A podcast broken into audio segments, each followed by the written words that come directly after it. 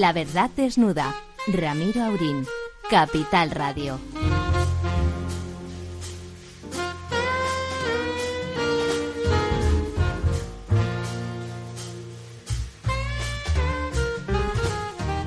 Muy buenas noches, amigas y amigos. Aquí estamos. Dicen que mañana la cosa se enfría, pero hoy ha hecho un día completamente primaveral. Don Lorenzo, ¿cómo andamos? ¿Qué tal? Muy buenas noches, Ramiro. Maestro Tamames. Yo en, en el microjardín botánico eh, de Celestino de Mutis, el linneo que tengo en casa, que se llama así, hay un adelanto por lo menos de dos semanas en la vegetación. Ustedes no lo saben, pero don Ramón es de Gardener. Es de Gardener, tiene una terraza preciosa, llena de plantas Pero y es flores que cuida él brutal, personalmente. brutal. Se nota, ¿no? Los Mucho, calores, ¿no? mucho, mucho, mucho. Que ha hecho muy poco invierno. Dicen que, que vamos a tener un par de días otra vez de, de cosa mala, pero bueno, o cosa buena, porque no lo sé. buena. No sé si es bueno que haga tanto calor de pronto y que, y que llueva poco. Dicen que va a llover. Bueno, pues aquí estamos.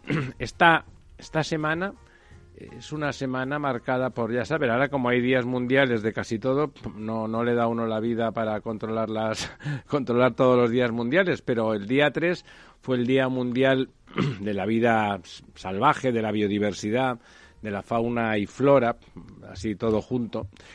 Y bueno, y que viene al caso porque dicen que este, este virus y otros, de, el corona y otros virus de estos raros que van apareciendo, tienen mucho que ver con la pérdida de biodiversidad en las selvas y en, y en los lugares eh, que se mantienen relativamente vírgenes y que esa pérdida de biodiversidad provoca la emergencia de mutaciones en, en formas virales que las hacen más virulentas y que favorecen, bueno, estas cosas que están pasando. Me decía ayer un médico eminente que no quería darse a conocer que lo grave de este virus, que, que tiene una morbilidad relativamente baja, es que es enormemente contagioso y que además realmente todavía no saben cómo se contagia, cómo se transmite. Precisamente el The Economist de esta semana es sobre el virus.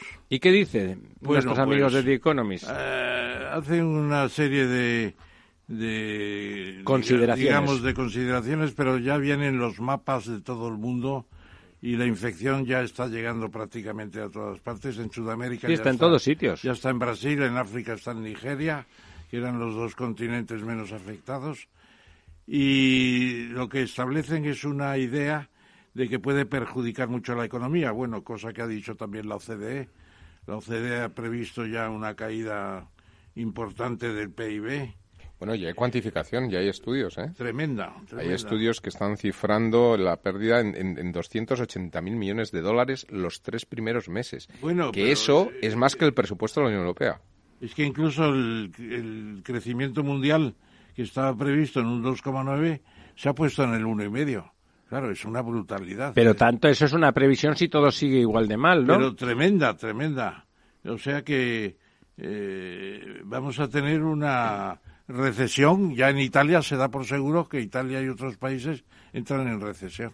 O sea, con un crecimiento negativo del PIB durante dos trimestres por lo menos. Claro, aquí en España, sobre la idea de no fomentar la histeria y el pánico, las cosas se han tomado, digamos que con calma, a pesar de que el señor Simón, la verdad, es que tiene buena pinta y cuando aparece Don. Fernando. Cuando aparece en televisión, la verdad es que parece un tipo solvente que sabe de lo que habla y que contagia esa calma.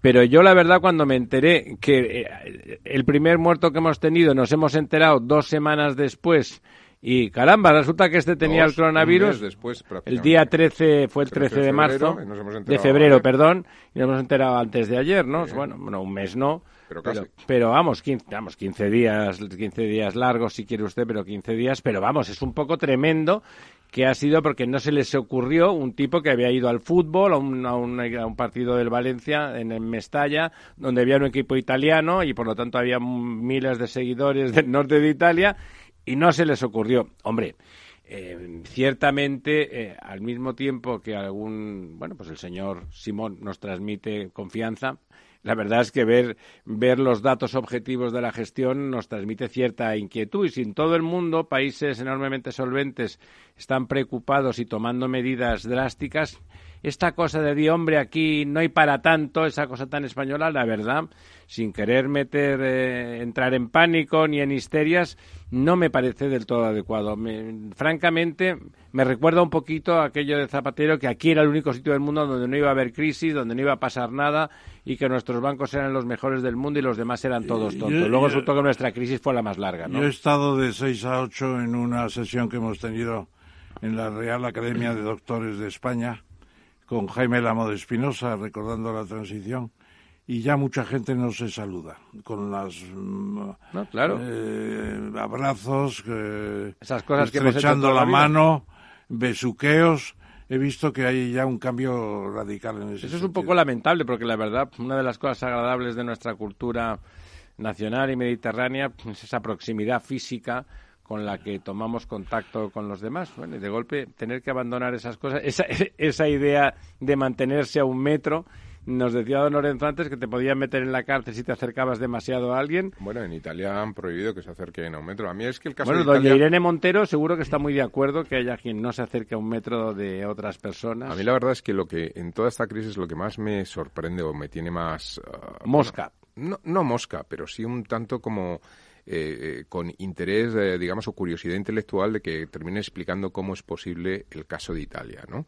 Porque claro, al final uno piensa y dices, bueno, vamos a ver, esto es un brote que sale en China, ¿vale? Bien, un tema, tú dices, el, tema de la biodiversidad, la pérdida de biodiversidad, que son de los animales, no sé qué, los mercados de animales, bien, bien, surge en China, efectivamente, y al final, pues como es lógico normal, estamos en un mundo globalizado. Eh, ya se veía venir, ¿no? Y por lo tanto la pandemia está es, es, es, es, una historia ya escrita de antemano, ¿no? Pero lo lógico es que en esa expansión los primeros focos fuera de, China, más por allá, mancha de aceite, ¿no? Más allá de Corea, que está es sean los principales hubs de comunicación globales, ¿no? Es decir, a mí me sorprende que en el Milán, Reino Unido... Milán es un gran centro de... Milán no es comparable con Nueva York, con Londres, con un hub... Es decir, parecería razonable que ese, que ese impacto eh, que ha tenido Italia lo tuvieran en Londres, por ejemplo, en Inglaterra, o lo tuvieran en Estados Unidos, en Nueva York, o en hub realmente... O sea, yo estoy pensando que... ¿Dónde hay más hombres de negocio moviéndose por el mundo a China, etcétera. Bueno, Realmente, el, italiano viaja mucho, ¿eh? sí, viajará mucho, pero si lo hace, en la mayoría de los casos, o muchísimos vuelos internacionales, lo hace vía Londres, vía Frankfurt, es decir, en Europa hay otros hubs, París, eh, vía Ámsterdam. Entonces, claro, uno le sorprende ver que de repente en Italia, en Pero allí hay mucha densidad de población en Italia. En el norte de Italia deben tener una densidad de 200 por kilómetro cuadrado. Sí, pero no creo que más densidad que en Londres o en el Great London, ¿no? Pues, pues no sé. Y, es, y es probablemente el principal hub internacional. El hecho es que igual eso, vino un núcleo, vinieron varios infectados en el momento primigenio, no todavía no se estaba tan atentos y se expandió, ¿no? no vamos, yo lo digo por las declaraciones que ha hecho también el, el primer ministro italiano, ¿no? Como algo, eh, no, no, exactamente ha dicho esto, pero poco menos que nosotros parece que somos idiotas por nuestra transparencia, hemos dicho y, dando o transmitiendo la sospecha de que en otros países de su entorno hay más, que no lo, hay dicen. Más que no lo dicen o, que no lo están registrando yo no porque lo creo. parece porque yo tampoco, pero parece difícil de creer que en Italia de repente se extienda a 3.000 personas y en un país como Alemania, que tiene hub como, como Frankfurt o París, Francia, que haya 200 personas en Francia, ¿no? Parece difícil, ¿no?, de, entender. A mí, desde luego, ya digo que por curiosidad intelectual me gustaría que se, que se explicara esto, ¿no?, que se pudiera explicar después. Es cierto que don Fernando Simón, eh, ya nos hemos familiarizado con su nombre y su imagen, yo también tengo la sensación de tranquilidad viéndole, no así con el ministro de Sanidad, el señor Il, Ila. Illa, Illa, Illa. Illa. Illa. Illa, bueno, es catalán, sí. No, es una ella, se dice Illa también en español. La, la, pronuncia muy bien.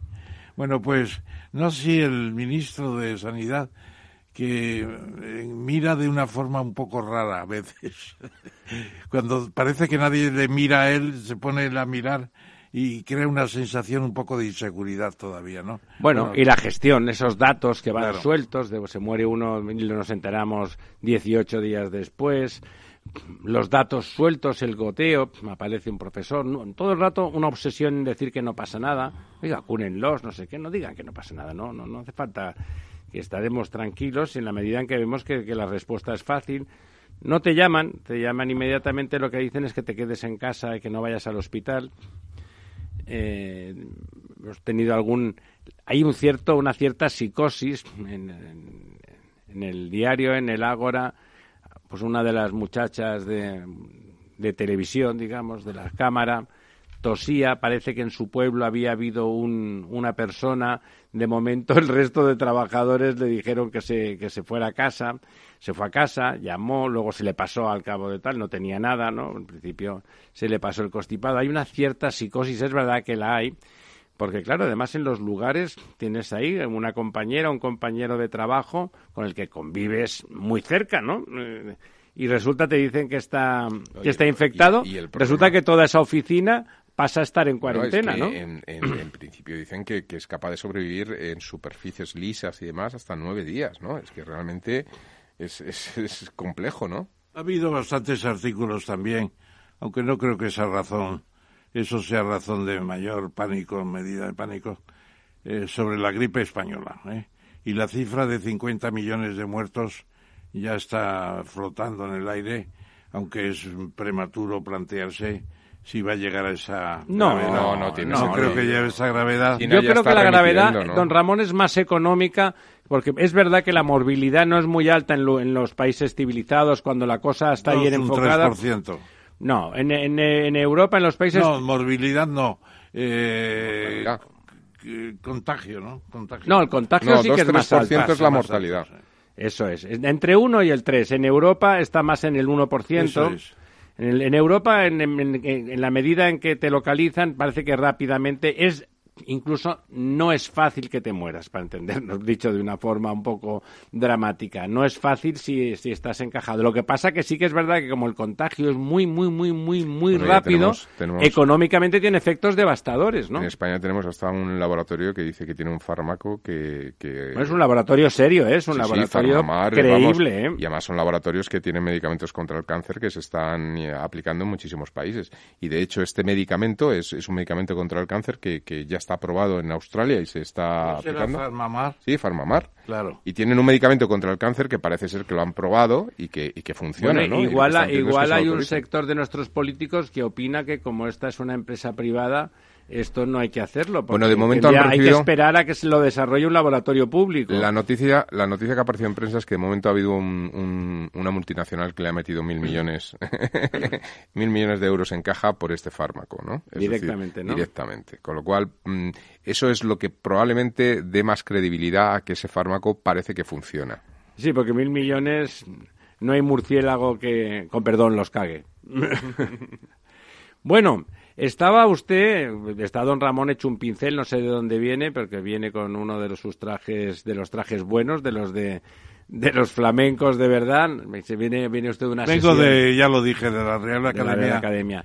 Estaba don Ramón preocupado, ¿no? Por eso de que los pocos, no cae mucha gente, pero los que caen son de su edad él no va a caer porque tiene, no tiene ninguna afección, no fuma, no tose nunca, es verdad. De los achaques, de los pocos que tiene, los pulmonares no son característicos. O sea, no, vamos a retar. Yo creo que el, virus es muy listo y ya con personas así tan sólidas no se mete. No, no, pero el riesgo, el riesgo está en todas partes ya. Ya tenemos el riesgo en todas partes y puede haber una generalización inmediata.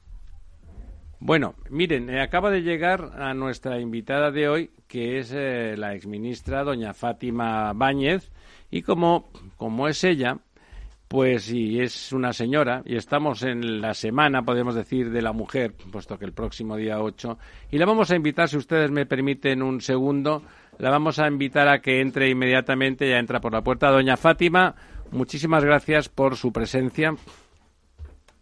Hola, buenas noches. Eh, nada, aquí se nos, se nos está sentando con, con permiso de ustedes. Estamos hablando, doña Fátima, pues nada, inevitablemente de la bicha que picó al tren, que por supuesto en, esta, en estas semanas es el, famoso coronavirus.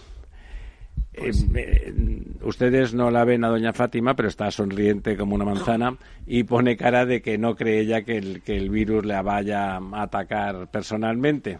¿Está usted tranquila respecto del virus? ¿Le da mm, alguna aprensión o realmente cree que, bueno, que es una gripe más, la que yo llamo la, gripe china, igual que había la gripe española, pues la gripe china y no va a llegar a mayores? Bueno, buenas noches.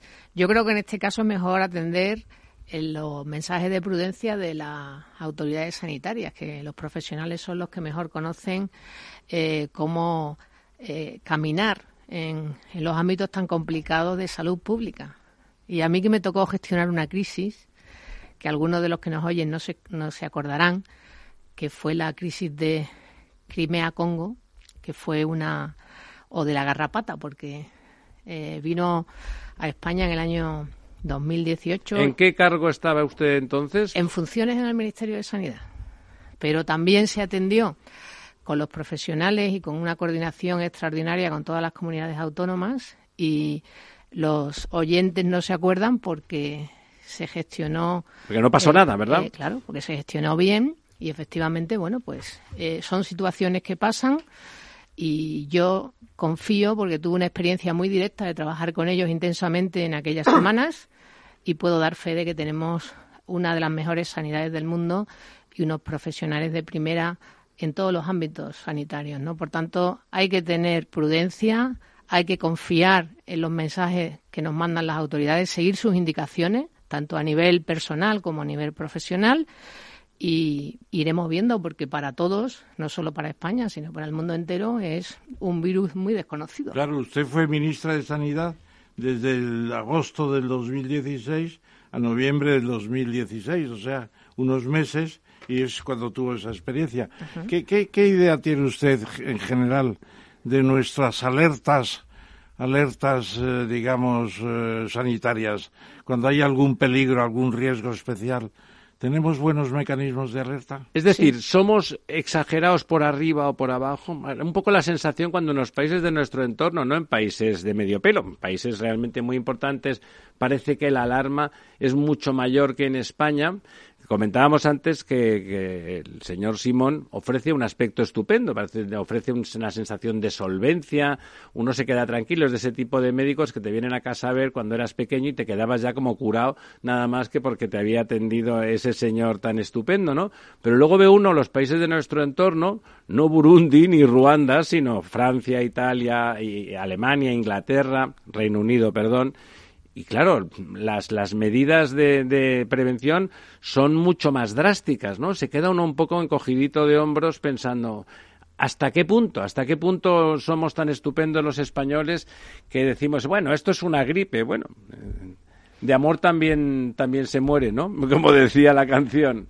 Bueno, el desconocimiento como ciudadanos nos produce inquietud pero precisamente para eso están primero los profesionales sanitarios y los profesionales en general de, ese mundo para indicarnos cómo ir actuando en cada momento concreto con el conocimiento que tienen y la información que tienen en tiempo real, no solo de la situación que vive España en ese momento en cada una de sus comunidades autónomas, sino también de eh, las instituciones a nivel internacional que esos profesionales del entorno sanitario europeo y mundial pues están aprendiendo también eh, casi en tiempo real ¿no?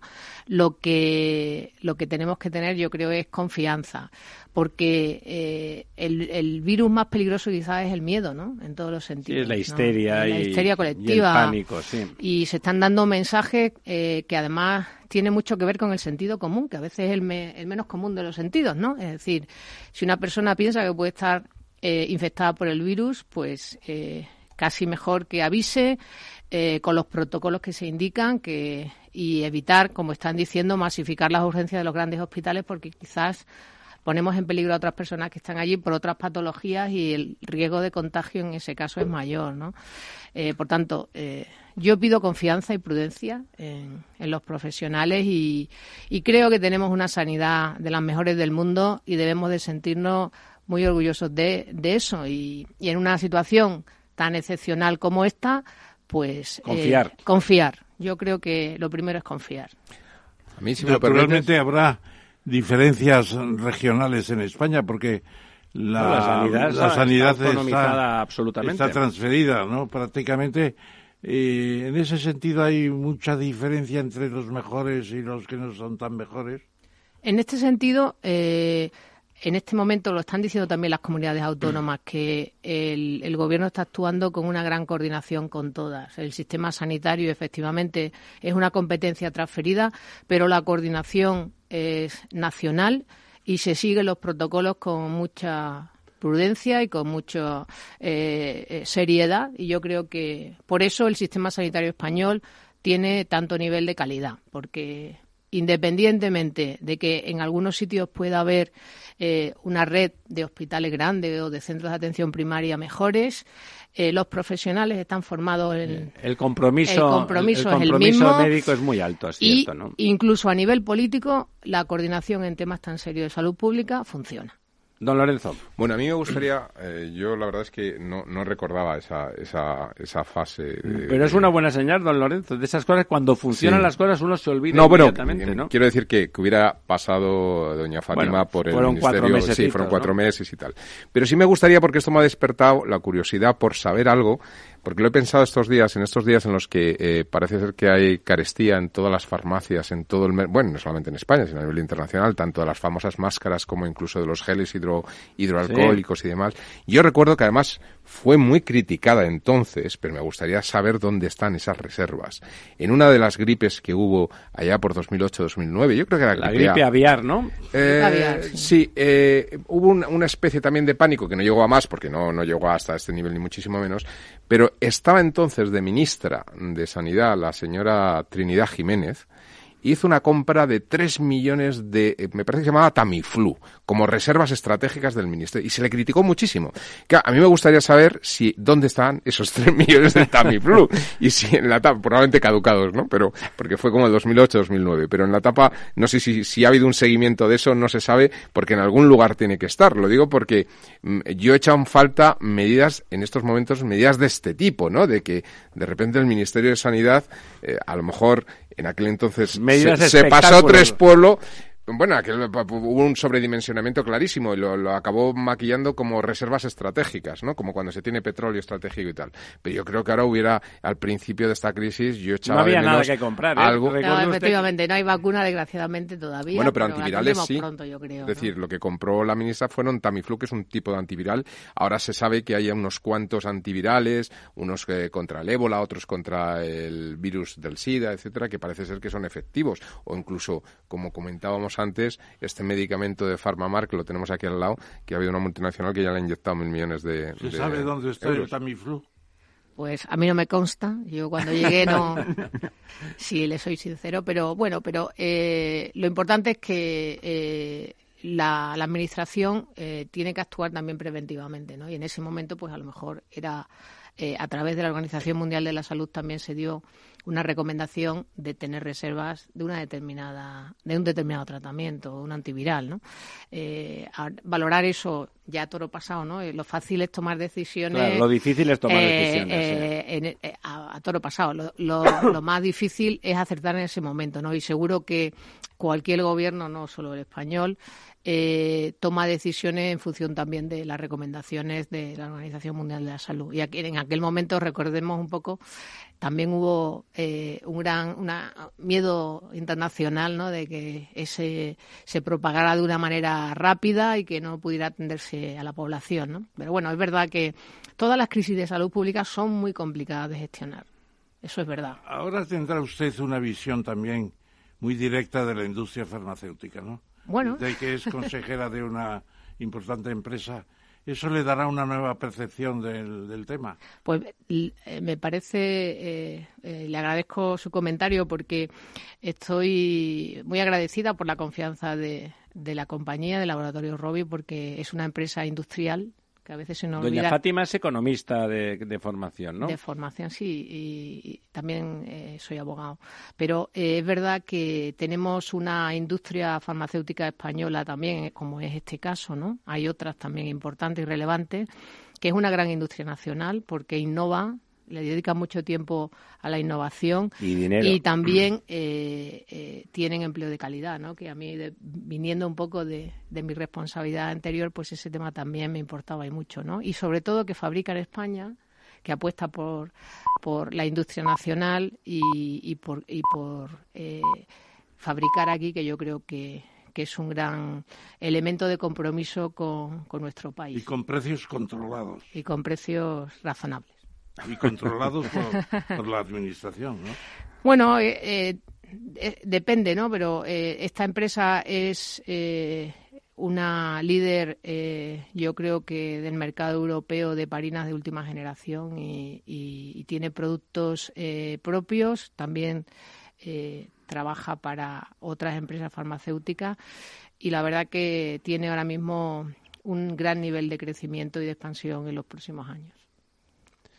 Bueno, justamente nosotros convocamos a doña Fátima Primero porque ha tenido un abanico importante de responsabilidades públicas y en particular porque ahora que el gobierno, iba a decir en funciones, porque llevaba tanto tiempo en funciones que me sale cuando hablo del gobierno ponerle el epíteto de en funciones, pero el gobierno ya no en funciones de, de don Pedro y don Pablo, el poligobierno, como le decía una amiga nuestra, eh, bueno, tenía la intención insana, a nuestro modo de ver, puedo hablar por lo menos por los tres que estamos en esta parte de la mesa, de derogar una parte importante de la reforma laboral en la que usted, sin duda, tuvo una participación con, seguro que con el resto del gobierno en el que participaba, porque fue una operación muy importante en un momento en que la crisis apretaba y había, como dice usted, que tomar decisiones sin pensar qué se hacía para mejorar la situación. Actualmente tenemos prácticamente la mitad de los parados que habían en aquella época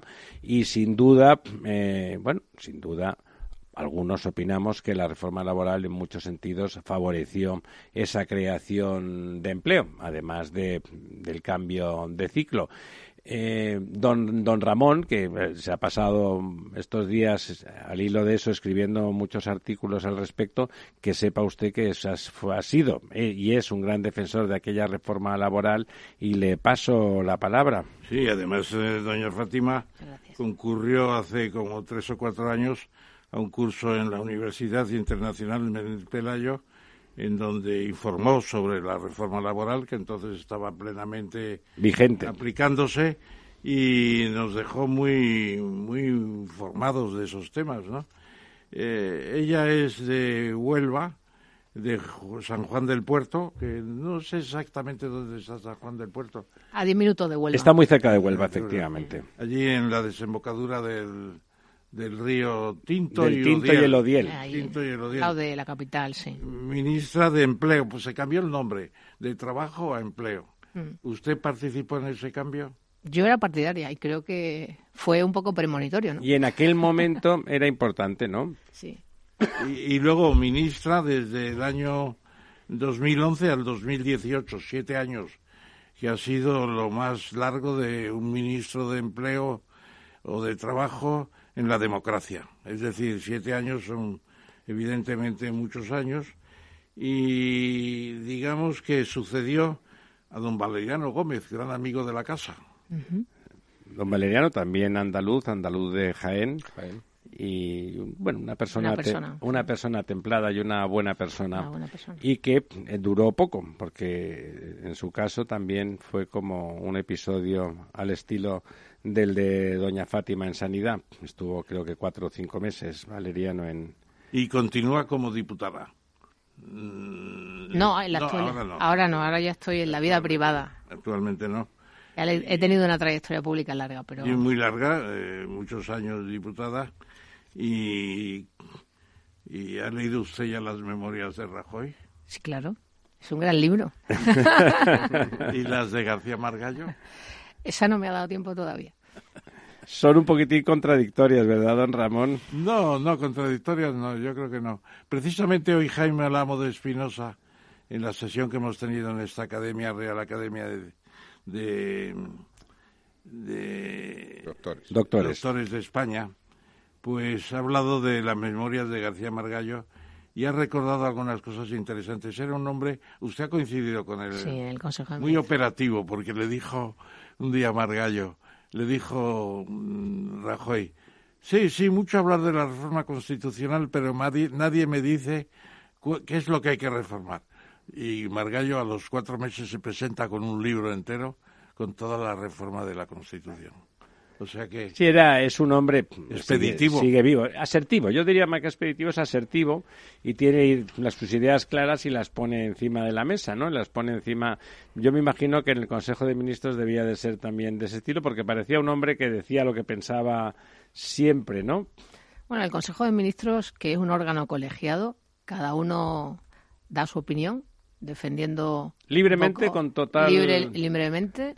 Y, y, luego las decisiones siempre son colegiadas y por consenso. O sea, la toma el Consejo de Ministros, no la toma nadie en particular, ¿no? Y yo siempre presencié eh, ese gran consenso y nunca, nunca nadie salvó su voto. También lo digo porque a veces parece que, que es de otra manera y, además el presidente Rajoy es una persona eh, muy moderada, muy templada y, y, habría debate de alguna cuestión que se tuviera que hacer más allá de aquellos de, de, la aprobación diaria de, las normas, ¿no? que tenemos que tomar decisiones todos los viernes. Entonces eran los viernes, ahora son los martes. Un, detalle que no se conoce mucho de su actividad en, en el Ministerio es el complemento de maternidad en pensiones eh, en apoyo a las mujeres trabajadoras, madres trabajadoras, con un 15% de la pensión que corresponde a la hora de la jubilación. ¿Podría explicarnos esto? Porque solamente había en Francia este tema. Sí, bueno, nosotros, eh,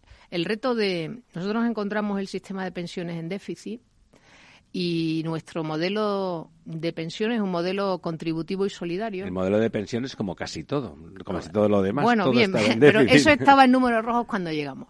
Y mm, lo que, como es un modelo contributivo y solidario, quiere decir que, eh, que fundamentalmente depende del empleo. De hecho, nueve de cada diez euros en pensiones eh, se pagan con empleo. Entonces, nuestra primera eh, mm, gran iniciativa fue garantizar el sistema, la sostenibilidad del sistema, porque tenemos que tener un modelo sostenible para luego tener mejores pensiones, ¿no?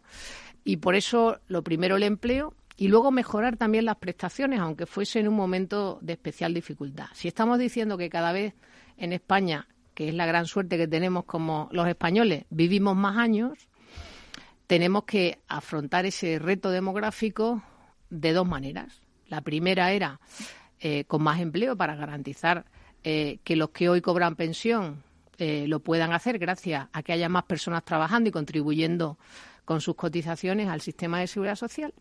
Y en segundo lugar, que a ese animemos a la familia a tener más hijos, ¿no? Y en este caso, pues se nos ocurrió atender dos, dos problemas que tenía el sistema de pensiones. El primero, ese, que necesitábamos más contribuyentes futuros al sistema, porque en España cada día nacían menos niños. La pirámide está invertida. Y la pirámide está invertida. Y en segundo lugar, algo que, de lo que se habla poco y que también es una gran brecha que hay en la sociedad española, y es que las mujeres, por haber sido fundamentalmente las personas a las que culturalmente y históricamente en este país se le eh, eh, se ocupaban fundamentalmente del cuidado de la familia, no solo de los hijos, sino también de los mayores, eh, pues tenían y tienen carreras de cotización más cortas porque han cotizado menos tiempo o, determinadas épocas. Se han dedicado a la familia y no han estado en el, y entonces, mercado. esa brecha en pensiones entre los hombres y las mujeres en España, que ha llegado en algunas ocasiones al 40%, pero cuando yo me lo encontré estaban en el 30%, intentamos también abordarla con medidas de pensiones más justas. Y entonces se nos ocurrió eh, plantear en España lo que eh, Francia ya había visto en marcha en la Unión Europea eh, con mucha intensidad, ¿no? Y era que las mujeres que habían dedicado su vida a trabajar y aportar hijos también a la sociedad, que serán futuros pensionistas, premiar ese doble esfuerzo que hacían las mujeres. Y hablo de las mujeres porque de esa manera bajábamos la brecha que había en el sistema entre pensiones para los hombres y para las mujeres. Desde el año 16, en España, una mujer que ha trabajado durante toda su vida y además ha tenido hijos que ha aportado a la sociedad como contribución, además, demográfica al sistema, pues tiene eh, un complemento de pensión en función del número de hijos que tuvo mientras trabajaba. Si es dos, es un 5%, si es tres hijos es un 10% y un 15% si tiene cuatro o más hijos que ha aportado a lo largo de su vida al sistema de seguridad social como futuro cotizante. ¿no? Y eso significa que hoy las mujeres pueden cobrar hasta un 15% más de pensión por haber trabajado y tener hijos y ha bajado la brecha en pensiones un 22% en dos años largos, o en tres años ya, perdón, y, hay más de 600.000 mujeres que cobran un complemento de pensión, que como dice muy bien el profesor Tamames, es una medida muy desconocida porque eh, hicimos tantas cosas con perdón que a veces eh, ni siquiera eh, se conocen suficientemente. ¿no? Se inició una respuesta al reto demográfico, en cierto modo. Es una parte importante. Es una parte para, eh, importante para el reto demográfico, pero también para eh, conseguir que haya menos brecha entre las pensiones de los hombres y de las mujeres en España. Y un reconocimiento extraordinariamente necesario del trabajo social y de, dependencia, un trabajo, una, una, una, situación de dependencia en que sin esas mujeres sería imposible de sobrellevar y que desde el punto de vista de las pensiones es enormemente injusto. El salario social a, esas mujeres es muy difícil, pero la consideración en las pensiones me parece eh, que es prioritaria y me parece una gran medida. Don Lorenzo quería decirnos algo. Sí, eh, a mí, eh, bueno, me ha llevado la atención eh, porque eh, quiero decir con toda la razón comentaba que España tiene un sistema de seguridad social eh, contributivo y de reparto, no bueno, solidario ha dicho, pero bueno, un sistema de reparto y demás. y ¿Cómo se ve desde el puesto de una persona que ha, tenido la responsabilidad del Ministerio de Trabajo y Seguridad Social, Ministerio de Empleo? En Parece que siga siendo ministro, ¿no? durante muchos años. Esta separación que parece casi promenitoria de, separar el Ministerio de Trabajo y, Economía Social, que lo llaman ahora, de la parte de seguridad social. Yo tengo muchísimo respeto por, eh, como técnico, como profesional, por José Luis Escribá. Eh, creo que la labor que hizo en la IREF eh, fue muy buena. Pero esta separación da la sensación, estamos ante las puertas de la ruptura de ese sistema contributivo, ¿no? Porque parece un poco contra natura separar un, proceso que, que implica el ingreso y el gasto, ¿no? Es decir, tienes trabajo y seguridad social en ese esquema contributivo. Yo no sé, esto yo creo que el profesor Tamames es el que lo podría saber de todos los que estamos aquí mejor que nadie, si alguna vez estos ministerios estuvieron separados en el pasado, pero hasta donde yo recuerdo... están separados en algún país importante? Eh, esto no es así. y seguridad social. No, no, no, no. Eh, trabajo y seguridad, o empleo, trabajo, empleo, como queramos llamar, en estos momentos trabajo y seguridad social. Bueno, pueden estar separados. Eh, al fin y al cabo, el trabajo es el empleo, y la seguridad social son las pensiones. Sí, pero trabajo en un esquema contributivo es, la, es, la, cara del ingreso y la seguridad social la cara del gasto. Yo no, le veo ningún problema a la separación, porque además si están separados se tendrán que coordinar para alguna... No, pero esa armonía de ese criterio de contributivo parece que se rompe. Eh, a los... a ver, yo que he tenido la experiencia de la gestión, eh, de ambas cosas. De ambas cosas, creo que están íntimamente relacionados y es mejor tenerlos juntos. Porque las prestaciones de seguridad social no son solo las pensiones. Tenemos 40 prestaciones diferentes, entre ellas la prestación por desempleo. Con lo cual. Lo de 40 no es un número retórico, son 40, son 40, son 40.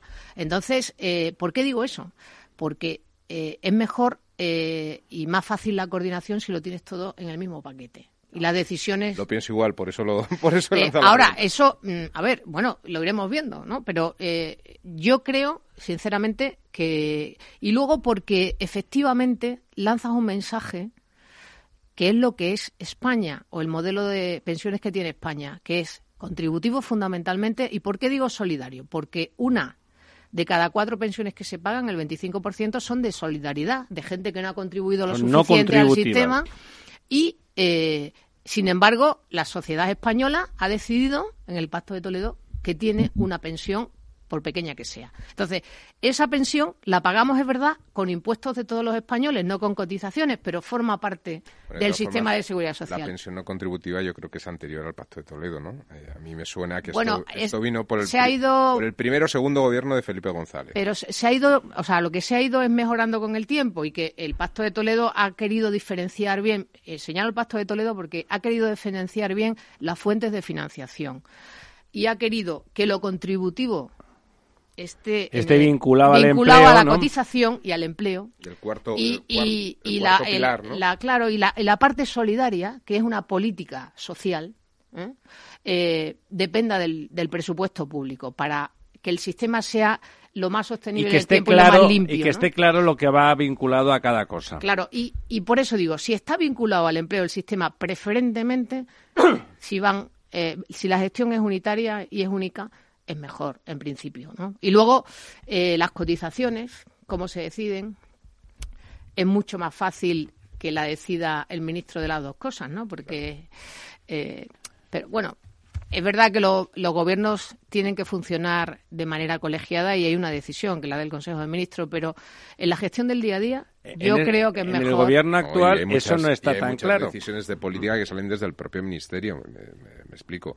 En estos momentos todo el proceso de, de capación de, de- de- de las contribuciones, es decir, ir subiendo los límites superiores, ¿no? Como una manera de tratar de, de captar más recursos para el sistema. Las ¿no? bases máximas, las bases mínimas son de seguridad social, Efectivamente, pero ¿no? Todos estos criterios que afectan un poco, eh, tienen impacto en trabajo, en el, en el- en el empleo, ¿no? y luego las bonificaciones, las reducciones de, de cotización, todo eso es una política de, de favorecer eh, eh, el crecimiento y también eh, de favorecer eh, que las empresas puedan contratar preferentemente a un determinado colectivo. Entonces, eh, son las dos caras de la misma moneda. Por tanto, yo mi, mi experiencia es que es buena eh, la decisión eh, en un solo ministerio, pero bueno, mm, vamos a dar tiempo al tiempo y a ver De cómo momento va. mantienen página web. Están en la misma página web los ¿Y usted. Fátima, es partidaria de alguna manera de la separación del sistema de la seguridad social de las, de, digamos, de, de la orfandad, de la viudedad y de la... Las no contributivas. Y las no ¿Usted es partidaria? Ya- No, las no contributivas Las no son- contributivas están ya eh, pero las no contributivas la también orfandad y viudedad son a los son- mayores son no contributivas pero también, también, ¿no? son a los mayores de 70 años que, Son, no, han pero- que son- no han cotizado nunca Pero Eso son contributivas derivadas de un contribu- de una Sí. persona que es el, Claro que el cónyuge que ha Pero contribuido ¿Usted es previamente. partidaria de separar eso? Ahí, ahí, eso ¿Para lo que hemos... lo pague el presupuesto del Estado directamente? a- ahí eh, esa decisión se planteó en los debates en el año 13, antes de tomar eh, las decisiones que tuvimos que tomar nosotros del IRP, del índice de revalorización de pensiones y del factor de sostenibilidad. Había un debate de cómo mejorar la sostenibilidad del sistema, ¿no? Y cómo seguir incrementando la separación de fuentes. Yo creo que hay otras cosas que se pueden hacer antes porque para eh, algunos sindicatos, por ejemplo, eh, no lo veían que la viudedad saliera del sistema contributivo no lo veían claramente y tampoco hay por qué sacarla porque hay otros muchos gastos no asociados eh, directamente a pensiones Invalidez, por ejemplo, invalidez. Eh, van juntas eh, eh, y yo creo que se pueden quedar en el sistema contributivo, pero hay otras cosas, por ejemplo, que de las 40 prestaciones que se pueden sacar. Por ejemplo, las prestaciones por maternidad y por paternidad, que van Claro. creciendo porque cada vez son más meses e intentamos igualar una a otra. Eh, hay prestaciones que, que da el sistema eh, a través de las mutuas, por ejemplo, eh, para la atención de niños con enfermedades graves, para que sus padres les atiendan mientras están hospitalizados. Hay otras prestaciones. eh, mm, eh, o sea, otros gastos que tiene el sistema, por ejemplo, los gastos de funcionamiento los gastos administrativos de la seguridad social, que no hacen solo el pago de pensiones, sino hacen gestión de otras prestaciones, podría salir una parte. Es decir, eso está muy estudiado. Y yo creo que lo mejor es que en el Pacto de Toledo se decida con el mayor consenso político y en el diálogo social también. Si hay alguien que ve que una de esas prestaciones debe de quedar en la parte contributiva y en lo que es el propio sistema contributivo de la seguridad social, que se quede. Y lo demás, que se vaya sacando paulatinamente a presupuestos, porque lo que es política social, como las prestaciones de maternidad y paternidad, parece lógico que se Es paguen. más político. Eh, es más política social. Bueno, también es cierto que hay un poco de, eh, digamos, eh, no frivolidad, pero eh, buscar... estos- Superficialidad. Eh, no, estos términos, por ejemplo, nuestro sistema básico de contributivo es, es Bismarck, ¿no? Mm, Eh, Bismarck. Bismarck. Mientras que el sistema británico que se paga con impuestos es Beveridge. Beveridge. Bueno, y lo que quieren es hacer una mezcla de Beveridge con Bismarck. No, lo que, lo que queremos tener es la defensa de nuestro modelo propio y que la parte eh, que va referenciada a cotizaciones, que es la parte contributiva, porque según nosotros, según pagamos cotizaciones, cobramos una, pensión, más alta o más baja, esté en el sistema, y todo lo demás, que son más prestaciones sociales que prestaciones que pensiones propiamente dichas y aquellas que no son contributivas salga fuera. Y vaya al presupuesto y, no pasa nada. O sea, es clarificar las fuentes de financiación. Además, si no, no es sostenible. Le iba a preguntar yo a usted. Usted estaba ahí sumergida, seguro que ha hecho muchísimos números, sigue teniendo en la cabeza el Ministerio de, de Empleo o de Trabajo, como queramos, es evidente lo tiene ahí, debe tener una cabecita bien amueblada y grande por dentro, porque están, le salen los datos y Buenos profesionales y buen equipo tenía. Y le salen, no, pero se le salen ahí, hay una pasión en un tema que además en su época fue mm, delicado y, grave e importante. Sinceramente, eh, ¿dónde empieza y acaba la sostenibilidad del sistema? ¿En qué momento hay que tomar decisiones graves y de qué porcentaje de, los ingresos que necesita el, el totum revolutum actual de la seguridad social puede asumirse con sostenibilidad a partir de las cotizaciones de los trabajadores. ¿Me permites que haga un apunte antes de conteste, doña Fátima? Porque al fin y al cabo, este desprendimiento de lo contributivo se inició en los pactos de la Moncloa cuando el seguro de enfermedad se pasa a las aportaciones directas del Estado español fuera de la contribución. Todavía mucha gente cuando va al hospital, a la sanidad pública, dice voy a la seguridad social. Sí, sí, sí. Y ya no tiene nada que ver. Entonces empieza ahí y es una parte muy importante, ¿no? Bueno, eh, para que en la contestación tenga en cuenta ese dato. Sí, no, eh, lo más importante, insisto, el modelo depende fundamentalmente del empleo. Nueve de cada diez euros en pensiones se pagan con empleo. Por tanto, la fortaleza de nuestro modelo es que haya empleo en España. Y me vuelvo a la primera parte de la conversación. ¿Dónde estamos? Eh, voy a hablar final del año 2019, ¿vale? Para no empezar con este 2020. Todavía no hemos recuperado el empleo previo a la crisis. Hemos recuperado el PIB perdido, estamos en una recuperación, pero con desaceleración económica y no hemos conseguido tener el nivel de empleo en términos EPA que había antes de la crisis en 2007, cuarto trimestre de 2007, que había 20.700.000 personas trabajando en España. Ahora estamos rozando los 20 millones, pero nos quedan 700.000 más. Pues en ese momento económico, nuestro país eh, tenía un nivel de ocupación eh, del 69%, cuando la media europea está por encima del 70%, y en ese momento eh, Alemania tenía eh, un nivel eh, de ocupación del 75%.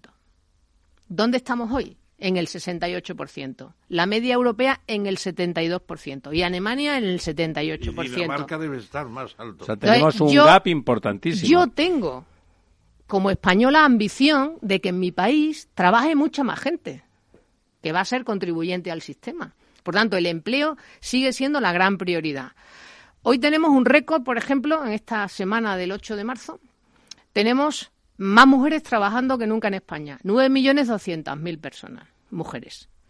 Eh, muy bien. Tienen que ser más las mujeres que se incorporen al mercado de trabajo. Tenemos una tasa de paro juvenil excesivamente alta, en el 30%, aunque haya bajado eh, desde la reforma laboral 20 puntos la tasa de paro. Pero yo aspiro a que los jóvenes trabajen intensamente en mi país. Con lo cual, yo quiero que el nivel de ocupación, como mínimo, se sitúe en la media europea. Que eso significa que eh, el sistema de pensiones, con la contribución de esos cotizantes, irá mejor que va hoy, ¿no?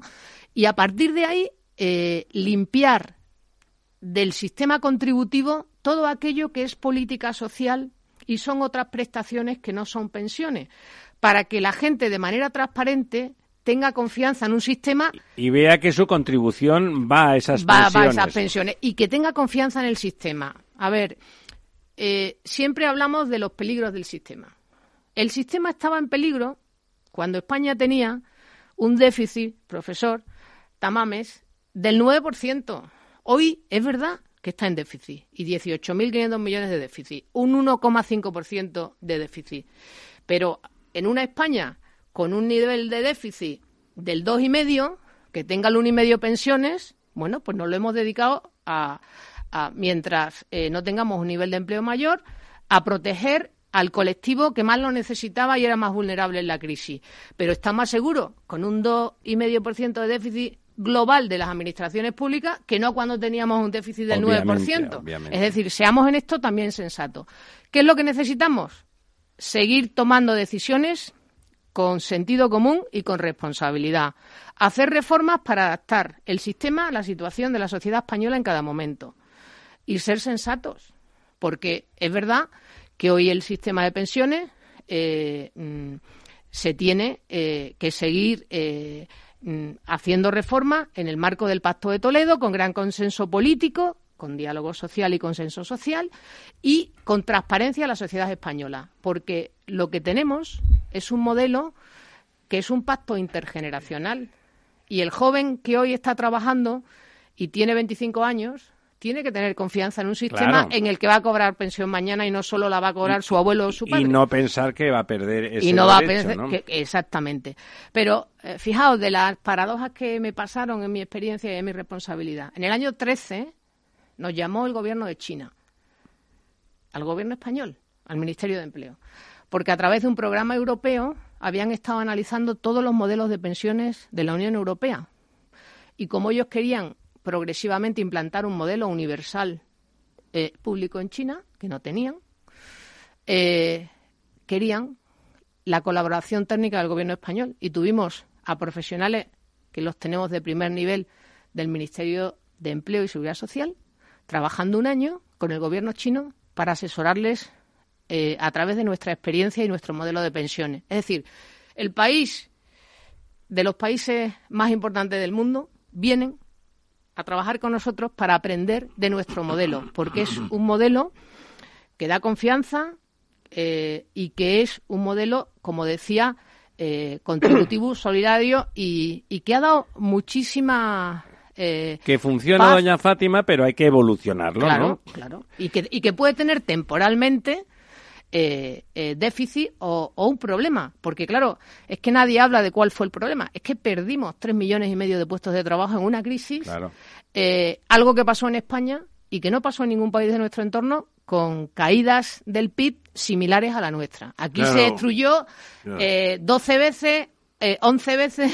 Una nota a pie de página para los oyentes consiste en que efectivamente con el sistema altamente especulativo, eh, la burbuja financiera, la burbuja inmobiliaria, resulta que pasamos el 2006 de terminar 600.000 viviendas al año 2015, eh, cuando ya eh, la, curva se, se va casi a la base, 30.000 viviendas. Claro, es que fue una caída del 90% de la actividad constructiva y del 12% del sector construcción al 6%. Claro, es que fue un colapso. Claro, dicen, ¿cómo en España hay tanto paro? Porque se estaban construyendo cientos de miles de viviendas, más que Alemania, Francia y el Reino Unido juntas. Bueno, pero el dato que da doña Fátima es importante. Con la misma pérdida de PIB en otros países, la cantidad de empleo no era un poco perdida, no era un poco menor, era un factor de dos, de dos dígitos, ¿no? sí, pero nosotros, nosotros tuvimos un plus muy importante por las viviendas. Una, una pregunta, que además como se ve que tiene todos los números en la cabeza, eh, la idea, desde, si haces números, cuando dice usted que que estamos varios puntos por debajo de la media del empleo en Europa, pues uno tiene tendencia a pensar del nivel de ocupación. sí, del nivel de ocupación, del nivel de empleo, en el sentido proporcional. que pues uno tiene la impresión de que hay un margen de, de, crecimiento razonable, que no es una utopía. Es decir, si los países de nuestro entorno tienen varios puntos por encima, eh, si nos pusiéramos en la media, ya no me vengo arriba, si nos pusiéramos en la media de empleo de la Unión Europea, eh, ¿cubriríamos sin déficit eh, los problemas de las pensiones? Solo con eso no. Pero eso es fundamental para conseguir el equilibrio Pero del solo sistema. con eso tampoco, digamos, ¿no? Bueno, porque- Habría que hacer una reforma. Porque, porque hay que aplicar la reforma. Ahora estamos en una situación de stand-by con las reformas. Tenemos eh, eh, la reforma del 11, que fue la subida progresiva de la edad de jubilación de 65 a 67 años. Todavía estamos en el camino. Y luego el factor de sostenibilidad, que fue la reforma que aprobamos en el 13, que tiene en cuenta la esperanza de vida para que una, un pensionista a igualdad de contribución, digamos, de, de salario y de contribución al sistema hoy y dentro de 10 años, pues que tenga el monto total de pensión en función de la esperanza de vida, que es lo que están haciendo todos los países de nuestro entorno. Esas reformas son importantes que, terminen entrando en vigor en su totalidad para garantizar que eh, los 20 o 30 próximos años el sistema es sostenible. Pero mm, estamos haciendo lo mismo, o al menos tenemos que hacer lo mismo que el resto de los países de nuestro entorno. Sostenible, doña Fátima, si tenemos una inmigración importante, porque con la natalidad que tenemos, la tasa media de fecundidad, en el 1,25 hijos por mujer, no vamos a ninguna parte. Bueno, Eh, tenemos que o, o- o tenemos más hijos o tenemos más inmigrantes. Pero hay que tener No, mejores. vamos a empezar por apoyar. A ver, eh, aquí hay también un debate interesante esta semana, ¿no? Eh, se habla de, de la igualdad de oportunidades entre el hombre y la mujer a la hora de trabajar. Y se habla de la importancia de la conciliación, de la importancia de los horarios más racionales y se habla poco del elemento fundamental que es importante para el sistema de pensiones, para el país como sociedad y para el empleo, que es la maternidad. No, Ahí están las es estadísticas. Hoy, un joven eh, de 25 años, mujer y hombre, tienen el mismo nivel de ocupación en España. La brecha se inicia cuando eh, la mujer, que es la que tiene al hijo, decide tener el primer hijo. Y la brecha se abre un 15%.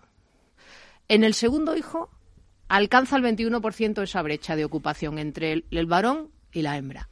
Y en el tercer hijo llega al 29%. Pasa aquí, pero pasa en los países más desarrollados Claro, del y es- mundo. y es lógico, si me Entonces, permite. eh, tendremos que apoyar con políticas la maternidad para que la mujer tenga igualdad de oportunidades. Porque los hijos son necesarios eh, no solo para las eh, pensiones, son para la sociedad. Tenemos que tener eh, sociedades jóvenes. Y, y luego los inmigrantes, bienvenidos sean, por supuesto, siempre, ¿no? Que vengan a trabajar Sí, sí, pero lo eh, de manera legal, pero, eh, eso. apoyemos a las familias españolas y a las mujeres españolas eh, a- y les ayudemos a ser madres y trabajar al mismo tiempo. Bueno, el nivel de sueldo que tienen nuestros jóvenes lamentablemente ha bajado dramáticamente y es complicado que una pareja joven, si no tiene un nivel alto, se plantee tener hijos. Por una cuestión, sin entrar en otras cuestiones que también las hay, culturales y contemporáneas, eh, mantener un hijo, como sabemos todos, cuesta mucho más dinero que con lo que les costaba a nuestros padres mantenernos a nosotros. Digamos, el estándar que se quiere para los hijos actualmente y el coste de ese estándar es mucho más alto y a mí los jóvenes me dicen que cómo quieres que tengamos un hijo con si yo gano 900 y él gana 1300 o viceversa, ella gana 1300 y yo 900, estamos en menos de 2500 euros entre los dos, mantenernos a los dos más un niño, pues realmente esas parejas creen y ya estoy dando por descontado que los dos tienen trabajo. Creen que es muy difícil. Y aquí viene una pregunta a doña Fátima, por si ella la tiene en mente la respuesta, por sus trabajos y sus estudios sobre el tema. ¿Qué proporción de los jóvenes por encima de 25 hasta 40 años siguen siendo jóvenes a los 40, yo lo veo así, Hombre, por supuesto. pues no quieren tener ni un solo hijo? Porque eso es un problema ya Eso es cultural. antropológico. Es cultural, Es antropológico. Yo- Yo, yo- creo que son ya una proporción importante, que puede ser un 10, un 15, un 20%. Mm, ¿Está medido en sus demografías? eh, a mí el dato ese no me consta, eh, pero yo creo que afortunadamente todavía es minoritario. Lo que pasa es que en las ciudades es más, sí es más, es un fenómeno más urbano que, que de la España interior, ¿no? Porque es todo más difícil y más caro en las ciudades que, eh, en la mayoría del territorio, ¿no? Pero mm, tenemos que apoyar con políticas. No hay mayor inversión que la persona en todo el amplio espectro del concepto. ¿no? Yo creo que el gran activo estratégico de este país son las personas, el talento. Y necesitamos más gente eh, trabajando, pero también necesitamos eh, eh, una sociedad que se vaya ampliando, porque necesitamos eso, mayores, jóvenes, la renovación propia de una sociedad que... La regeneración. Y la regeneración de una sociedad que, que tiene ambición de, de seguir creciendo y seguir siendo eh, una sociedad mejor, ¿no? Sí, a mí me gustaría eh, preguntarle eh, a doña Fátima. Yo, bueno, yo me, autodefino como un, como un economista heterodoxo y en lo que le voy a decir, bueno, pues va un poco en esta línea, ¿no? Antes decía que efectivamente es una cuestión de empleo, el tema de, la posibilidad de, entrar en estabilidad o sostenibilidad del sistema de pensiones y evidentemente es una cuestión de crear más puestos de trabajo, obvio, si tuviéramos ahora mismo 23 millones de puestos de trabajo en lugar de los 20, casi 20 que tenemos, pues el sistema... Estamos en 19.300, no más. 19.900. Sí, bueno, estamos es que en, términos de afiliación, eh, eh, el, dato que estábamos hablando era de EPA, que era ocupación, pero en términos de afiliación es verdad que, que está en 19.300, pero son, depende de, depende de, cómo lo Pero en cualquier, caso, en cualquier caso, si estuviéramos en 23 eh, millones... Estaríamos tranquilos estaríamos absolutamente sostenibles. Con lo cual hay que crear empleo o la otra alternativa es hay que subir los salarios, eh, porque subiendo los salarios, en el porcentaje siendo el mismo, el porcentaje que se paga a la seguridad social. habría más ingresos, claro. habría más ingresos, ¿no? Eh, claro, esto es los salarios. Eh, estamos en una situación en la que hace poco se ha subido el salario mínimo interprofesional, pero el salario mínimo interprofesional tiene un impacto bastante pequeño en términos de recaudación. primero porque afecta a un colectivo pequeño, además normalmente de nueva, de nueva incorporación, que suelen tener bonificaciones en los pagos a la seguridad social, etcétera, con lo cual esto no tiene mucho impacto. Habría que subir la masa general salarial, ¿no? Y, al final ahí eh, es esto, eh, bueno, pues se consigue generando valor añadido o también hay medidas que se podrían hacer. Es una medida muy polémica, pero que yo la defiendo y, me consta que incluso en la época de Felipe González se llegó a estudiar, es la eliminación eh, o traslado o no o traslado a, digamos a indemnizaciones públicas de las indemnizaciones por despido en, los, en los, por parte de las empresas. La eliminación de las indemnizaciones por despido, eh, las indemnizaciones por despido forman parte de los costes laborales unitarios y de alguna forma esto permitiría pues tener una capacidad de subida de sueldos y sobre todo, que es más importante porque, y es difícil que lo entiendan los trabajadores, a quien beneficia a los trabajadores porque permite movilidad. Es decir, cuando una persona está en un empleo y lleva 10 años y tiene un derecho a una indemnización de... Ese derecho te paraliza. 40.000 euros y, le ofrecen un trabajo un poquito mejor o donde se puede desarrollar más o puede tener más... Siempre tiene miedo ante la incertidumbre de decir, bueno, ¿y qué pasa? A lo mejor aquí al menos estás protegido, tiene, ¿no? Esta barrera psicológica, cuando a una persona se le, se le traslada esa indemnización a, a una indemnización pública o, la una mochila, prolongación. La mochila austríaca. o una prolongación, o una prolongación de, la prestación por la mochila. La prestación por desempleo mayor, pero no es exactamente la mochila austríaca. La mochila austríaca, eh, digamos, lo van pagando, lo van contribuyendo las empresas. Yo, creo que el concepto es más público directamente a través de, que no, no, no estén. la indemnización como una forma de protección pública. O no estén limitadas, por ejemplo, las prestaciones por desempleo.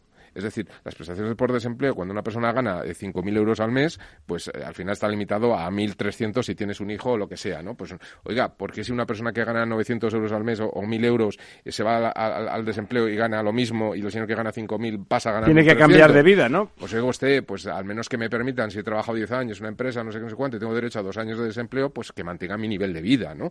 Yo no digo mantener los 5.000, pero a lo mejor... Y eso iría con cargo a esa indemnización y liberar a las empresas de esos pagos indemnizatorios. Esto flexibilizaría mucho el mercado, disminuiría los costes laborales y permitiría subir, por una cuestión de, mercado, que funcionara esos salarios. Si esos salarios subieran, me refiero a la masa general salarial, no, no al salario mínimo interprofesional, eh, a lo mejor las cuentas empiezan a salir un poquito más. No sé si en algún momento se ha estudiado esto. Me consta que en la época de Felipe González se estudió esto. ¿eh? Yo solo voy a dar un dato. Bueno, perdón. En el año 12...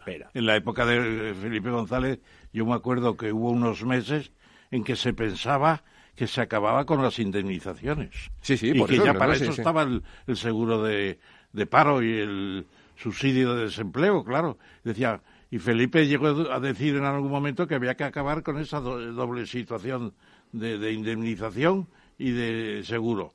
Claro, luego se abandonó la idea. Doña Fátima. No, no hubiera sido muy popular. Eh, en No. el año 12 nos llegamos a gastar 35.000 millones de euros en prestaciones por desempleo.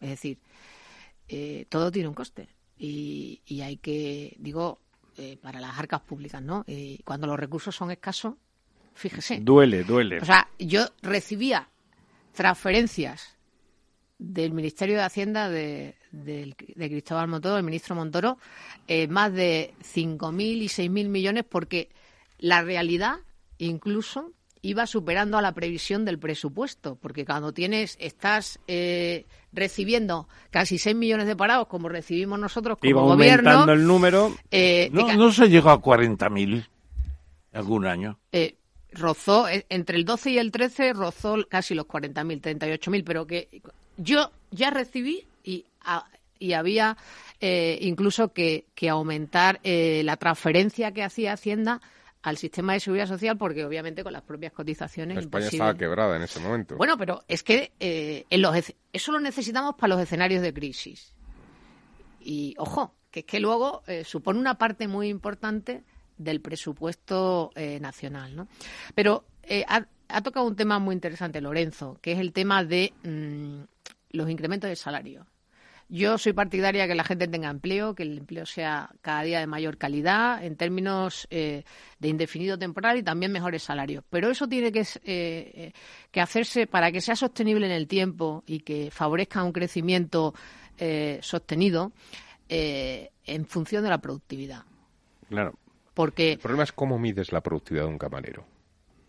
Bueno, pero, eh, eh, hombre, para eso está, eh, para eso están. eh, Es que para mí es uno de esos conceptos económicos eh, que son como una especie de entelequia que en algunos casos se puede medir de una forma más directa, pero de otra Sí, forma... pero para eso están ¿cómo- los ¿Cómo le pones? economistas y los- No, especialistas. no, no, no es tan difícil. No es tan difícil. Bueno, en No el tan sector difícil. servicios, Una medición el sector servicios un dificilísimo. poco tosca quizá es fácil. Pero, pero es verdad que mm, eh, tenemos que, que ir haciendo las cosas con, con sentido común.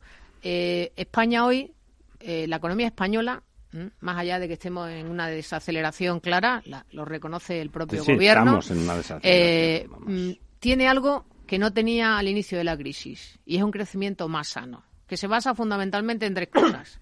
Balanza de pagos positiva que tenemos, inflación moderada ¿m?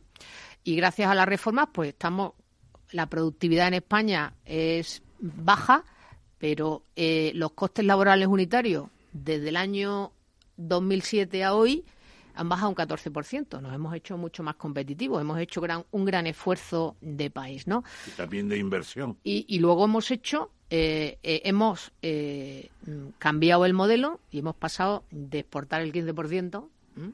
a exportar el 24%, que ha cambiado la realidad del país. Entonces, eh, yo soy optimista de fondo con, con el gran cambio que se ha dado porque hemos corregido muchos eh, de nuestros déficits previos, ¿no? Y que, cuando llegamos a la crisis esos desequilibrios macroeconómicos hicieron todavía que el círculo fuera eh, todavía vicioso, ¿no? Porque era una cosa que enredaba a la otra y nos metió en un lío extraordinario. Entonces ahora tenemos algo. Hemos ganado, hemos recompuesto la composición hoy de la economía española y lo, y lo que antes eran desequilibrio, pues ahora son eh, fortalezas. Y lo que tenemos que hacer es seguir pedaleando. Yo creo que, que hemos llegado hasta aquí, pero toca, insisto, la recuperación no se ha completado porque hay gente que todavía no ha encontrado el puesto de trabajo que merece y que desea. Y esa tiene que ser la gran prioridad nacional. Y luego, mm, había, por si teníais interés, me, me había traído eh, Pero, algo. pero hay una pregunta, perdona, Mm. eh, perdone, do- doña Fátima, porque hay una pregunta que se nos va acabando de este tiempo extraordinario con usted, precioso, pero está la pregunta de por qué quieren derogar, dicen, la reforma laboral, porque es un planteamiento bastante, es un dislate en mi opinión, lo digo de entrada, pero ¿qué es lo que quieren? Usted pasó los, las indemnizaciones que se ha hablado antes por despido improcedente de 45 a 33 días. Y luego las empresas en pérdida se podía aplicar una indemnización de 20 días. Bien, esa es una parte importante para adelgazar nóminas con un coste menor. porque si no las empresas tenían que cerrar se hundían y en vez de hundirse 350.000 empresas se habrían hundido el doble 700.000 y la segunda parte de la de la reforma la negociación a escala de empresa los convenios de empresa. Pero eso lo quieren derogar. Eh, pues eso, eso son las dos cosas que quieren cargarse. ¿Qué quieren? ¿Elevar otra vez a 45 el despido improcedente? ¿Y qué quieren? ¿Acabar con el 20 días? Yo, creo que la reforma... ¿Qué quieren? ¿Que los convenios los haga, eh, se hagan ahí en... Yo creo que sobre todo eso, por las centrales su opinión, lo que pasa A ver, la reforma laboral, por si ejemplo, me permite... Perdón, y termino, pero es que el tema es muy importante termino, ¿por qué ha ido también la negociación en los comités de empresa de la industria del automóvil? Claro. Eh, hay dos grandes, eh, eh, digamos, virtualidades de la reforma laboral. La primera, que en un momento de recesión favoreció el mantenimiento del empleo en las empresas gracias a las medidas de flexibilidad. Antes hablábamos de que la destrucción de empleo en España fue mucho mayor con pérdidas de, o con caídas del PIB similares a otros países de nuestro entorno porque la rigidez de nuestro mercado de trabajo llevaba a que las empresas cuando tenían una situación de dificultad para ellas lo más fácil, casi lo único, era despedir al trabajador. ¿Por qué? Porque era imposible cambiar las condiciones de trabajo. Tras la reforma del 12, el despido se convierte en el último recurso, porque una empresa prefiere mantener el empleo, no despedir al trabajador al que ha formado y eh, seguir. Eh, eso la gente no lo cree, pero eso es así. un trabajador formando una empresa, el empresario no lo quiere despedir. Exactamente. Y lo que hizo fue mantener el empleo en situaciones de dificultad. Y como decía el profesor Tamames, eso significaba, por ejemplo, descuelgues del convenio eh, sectorial de la empresa. se produjeron, se produjeron, perdón, 11.000 inaplicaciones de convenio desde el 12. De, empresas. de empresas, inaplicaciones. Y se han salvado más de 500.000 empleos solamente por esa circunstancia. ¿Por qué digo esto? Porque en el año 2009, por ejemplo, en la construcción, que antes señalaba muy bien el profesor Tamames, eh, la subida salarial en el año 2009, en el corazón de la crisis, solo en la construcción, la indicación del convenio sectorial era una subida del 2,5% de los salarios. Como las empresas no se podían descolgar del convenio sectorial eh, con la facilidad de hoy, se destruyeron 900.000 empleos solo en el año 2009. Claro, no podían hacer frente a eso y despedían al trabajador. Y despedían al trabajador, no le quedaba otro remedio. Entonces, ¿qué hicimos? Eh, destruir empleo masivamente. Eso es lo que, tras la reforma laboral, ya cambiamos condiciones de trabajo con suspensiones de contratos, reducciones de jornada. Efectivamente, eso trae una bajada de salario temporal, pero en una empresa se mantiene lo importante, que es a la persona trabajando. Y el talento y el capital humano, que es nuestro activo estratégico, permanece en Y el puesto de trabajo estructuralmente. Claro. Y la segunda virtualidad, si me permiten, de la reforma es que eh, se ha producido un cambio estructural.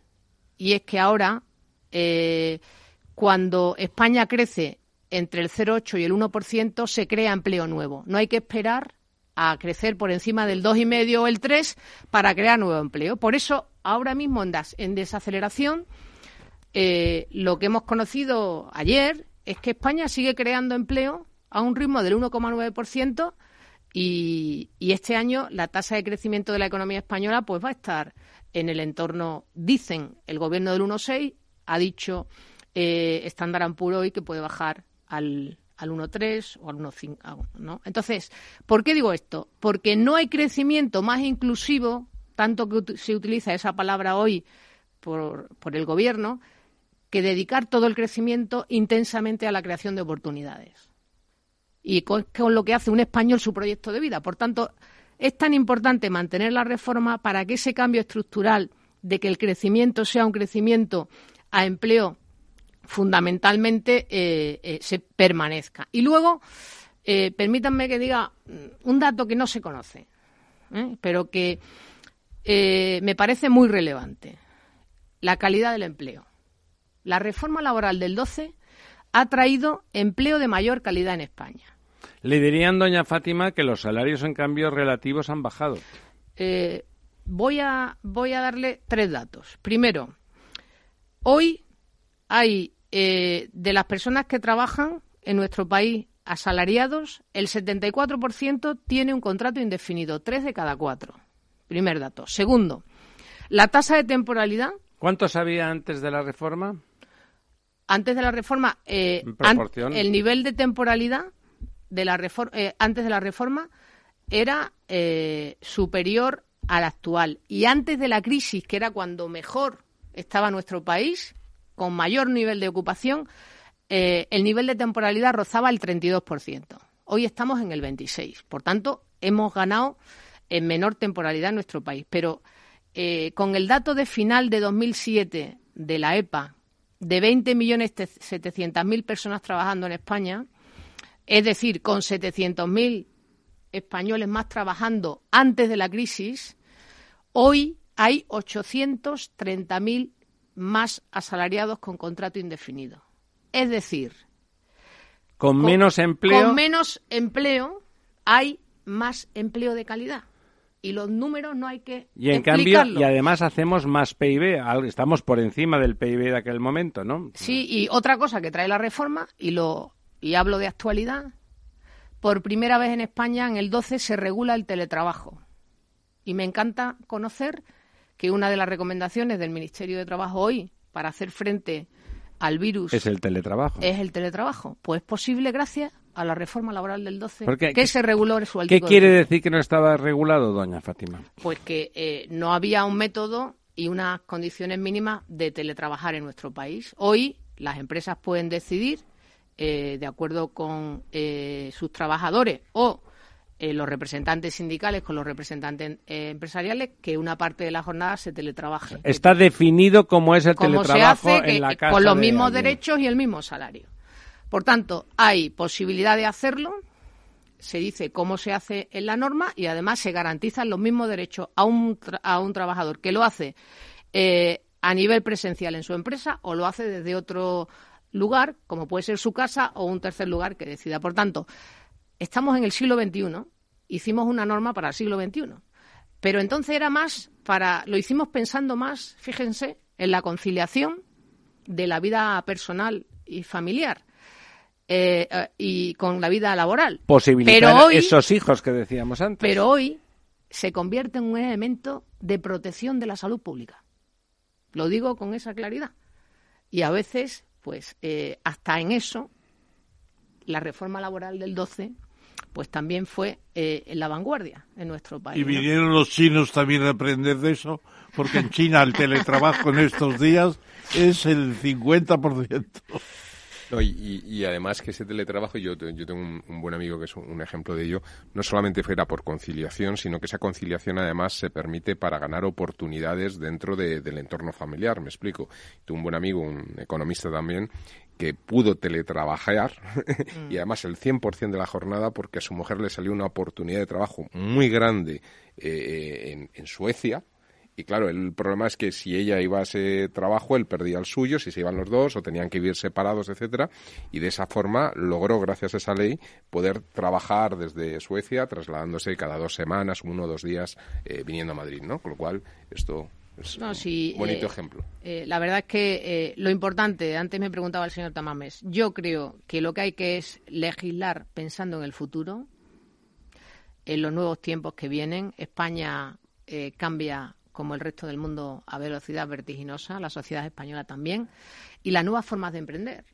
Tenemos un gran debate por delante, por ejemplo, con la economía de plataformas, que es una nueva realidad Precariza, ¿no le parece a usted que conoce el, eh, tema del mercado laboral muy bien que, precariza? Yo creo que España no puede perder ninguna capacidad de emprendimiento.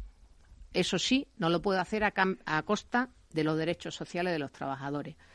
Pero para eso está eh, la norma y la creatividad de los interlocutores sociales, del gobierno y de los partidos políticos que tienen que hacer las leyes en, en el Congreso y en el Senado. Vamos a ver.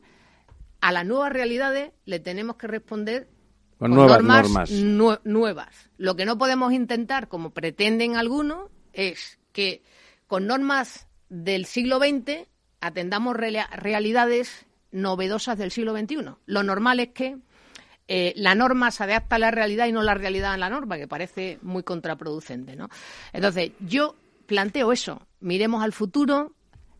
En general, en la vida no hay que cambiar lo que funciona y lo que hay que hacer es construir juntos eh, lo que viene o lo que está llegando o lo que está por venir, ¿no? Y tenemos muchos retos por delante, la digitalización que está cambiando los procesos, las relaciones en las empresas, incluso en la sociedad, tenemos el reto demográfico, tenemos eh, la globalización que está siendo un factor capital en la gestión también de esta ¿No va a crisis. entrar en crisis la globalización, doña Fátima, con estas crisis sanitarias? Posible.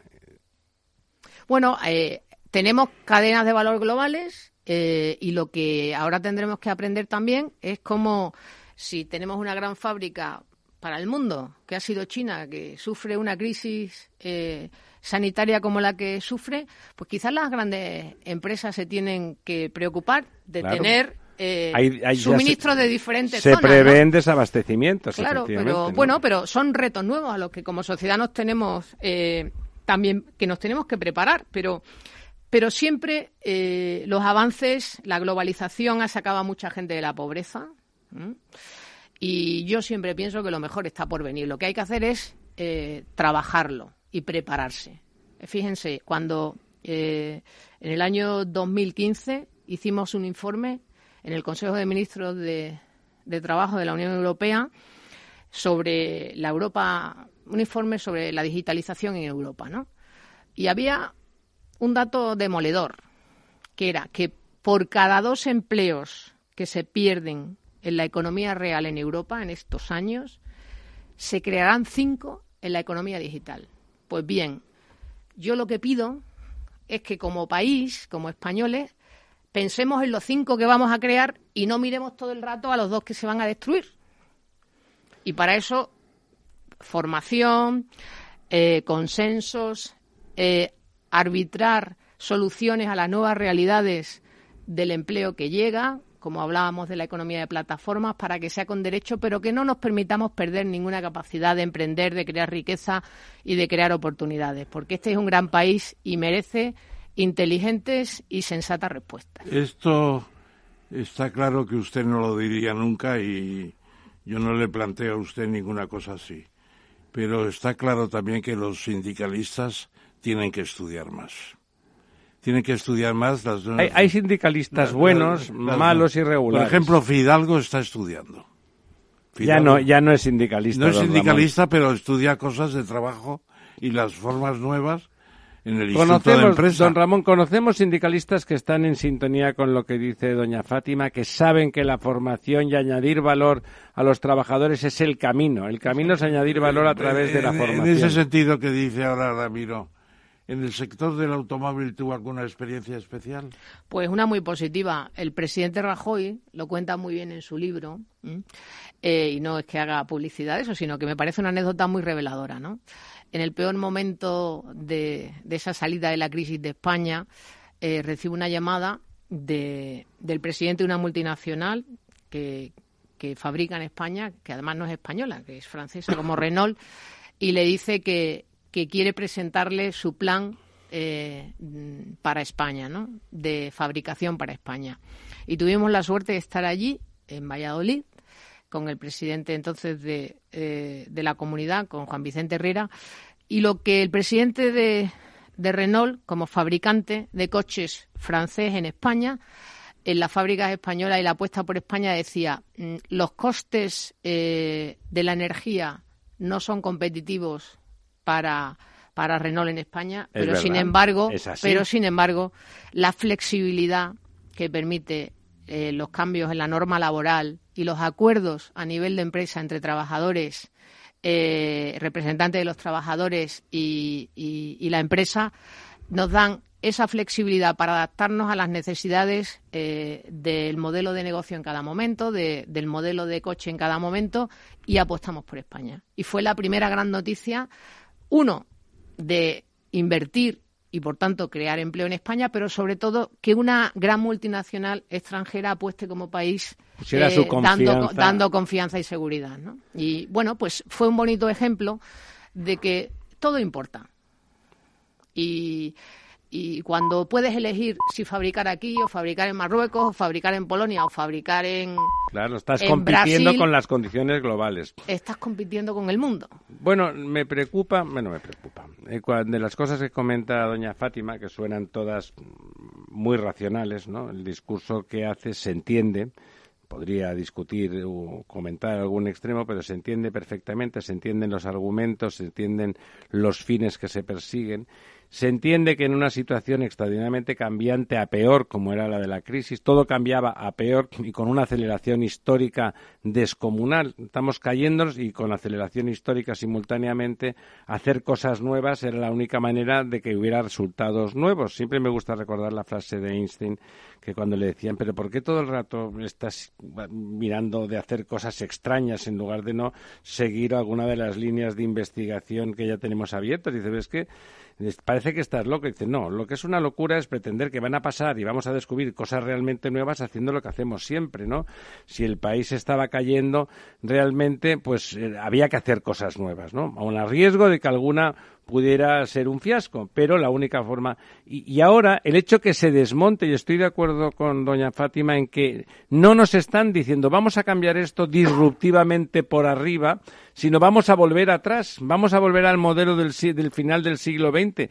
Realmente me parece eh, enormemente peligroso y me produce mm, intelectualmente un cierto pánico, ¿no? Una sensación de no entender nada, de no estar pero fíjese, de no estar sumergidos ¿no? en el problema. Eh, y el modelo eh, de relaciones laborales que trae la reforma de Rajoy del 12 eh, se copia en ese mismo año. bueno, se copia en ese año, es el presidente del gobierno siempre. Se copia en ese año por México y le funciona.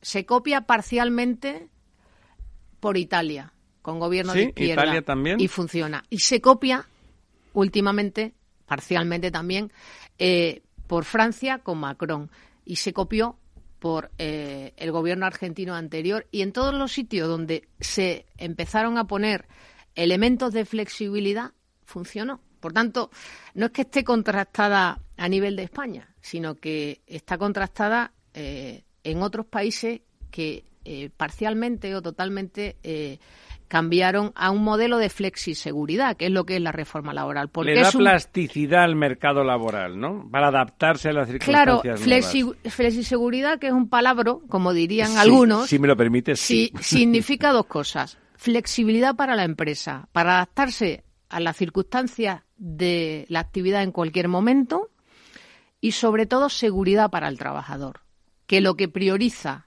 la empresa y la economía es el mantenimiento del empleo. Por tanto, es un modelo ganador para los dos, porque sin empresa no hay empleo y juntos van, o sea, muchas veces hacemos eh, todo como un binomio, una cosa contra otra, ¿no? Maniquea, eh, no. Eh, la empresa es un barco en el que van los trabajadores, la dirección y todo eso, y que vaya bien es responsabilidad de todos y compromiso de todos. Por tanto, hagamos las cosas más fáciles, ¿no? Y luego yo quiero hacer un pequeño gesto también eh, a, la importancia en todos estos años junto a la reforma laboral de, eh, del diálogo social.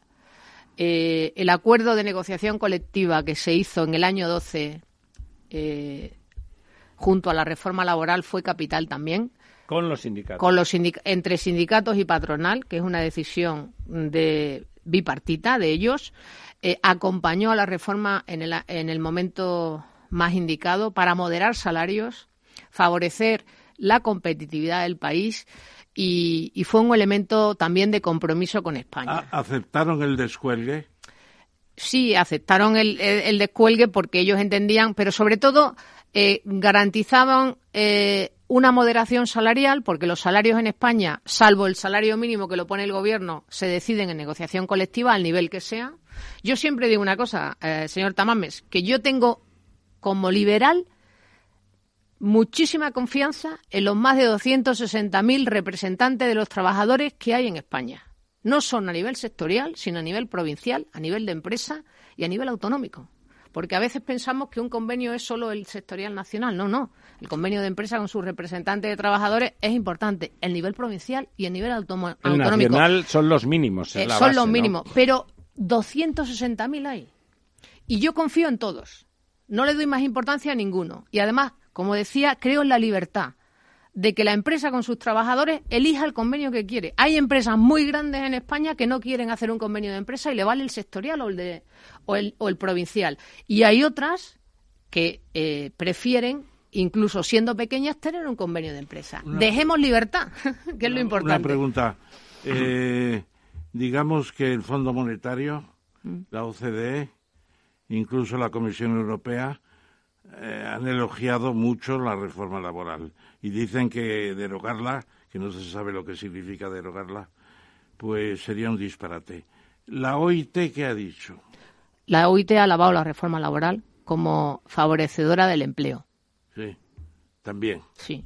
No ha hablado nada de derogación. La alabó en su momento como un elemento eh, dinamizador del mercado de trabajo en España. Y de mantenimiento, el y de mantenimiento del empleo. representantes de la OIT. Eh, el señor Ryder, que, ha estado además estos días aquí en Madrid, es muy consciente de, del compromiso que tanto las reformas eh, como eh, los acuerdos sociales de ese momento que decía, el acuerdo de negociación colectiva y de flexibilidad interna para tres años que se hizo en el 12 fue capital para la salida de la crisis. Y yo lo reconozco y lo ha reconocido siempre el presidente Rajoy, porque a cada uno lo suyo. En su margen de actuación bipartita, los sindicatos y la patronal estuvieron a la altura de las circunstancias en el 12 en ese acuerdo de negociación colectiva, que favoreció la moderación salarial a tres años y permitió, junto a la reforma del mercado de trabajo, que este país saliera más rápidamente de una situación muy complicada. Y creo que es justo también reconocer ese compromiso y esa responsabilidad.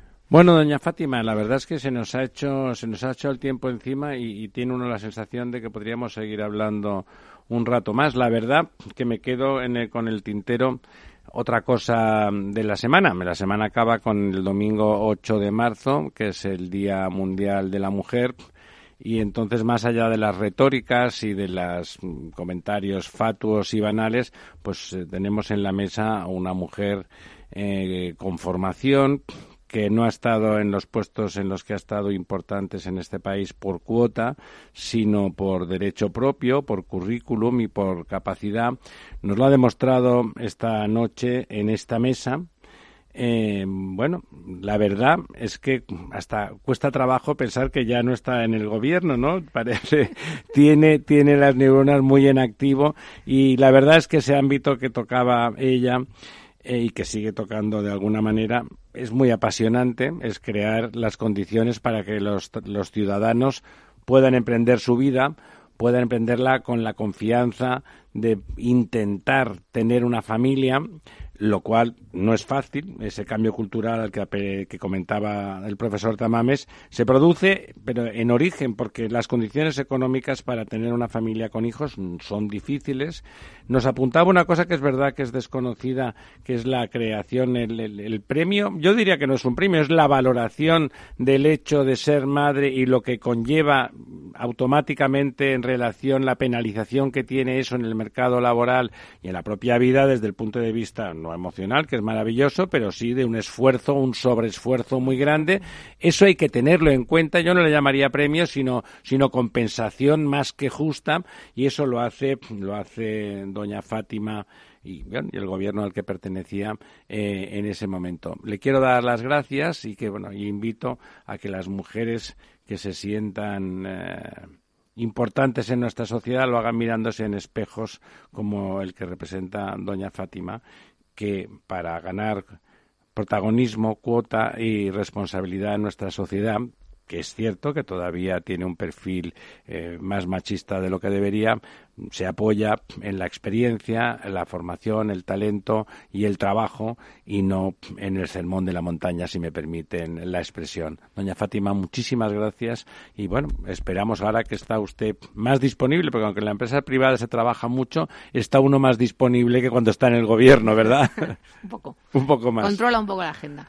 Pues Eh, muchísimas gracias. Muchas gracias. Ha sido un placer compartir este rato. Don con Lorenzo, ustedes. volvemos en tres minutos en el Quid Pro Quo con el profesor Tamames. La verdad desnuda. Capital Radio. IBEX 35. Noviembre 2019.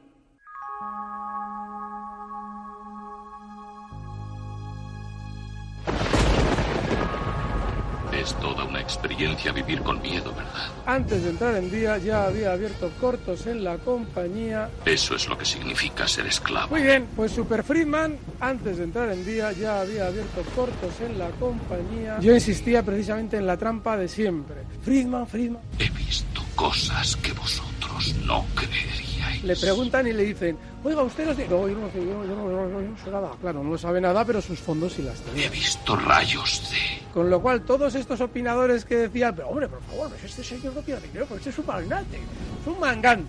Eso. Eso es lo que es. de morir. Inmoral a todas luces. Tardes de radio y dinero.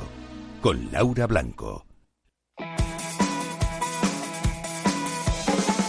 Vuelve a viajar este fin de semana con Miradas Viajeras. Este sábado de 10 a 1 de la tarde recorreremos Panamá, un destino por descubrir atajo entre dos océanos. Exploraremos el Parque Nacional del Teide, pasearemos por las calles de Burgos y descubriremos Caldes de Maravilla en Girona. Bailaremos al son de nuestra música viajera y probaremos los mejores cocidos de Madrid. ¿Te apetece? Miradas Viajeras con Fernando Balmaseda. Déjate seducir y descubre el alma de tu próxima escapada. ¿Harto de tertulias políticas y de quienes lo saben todo?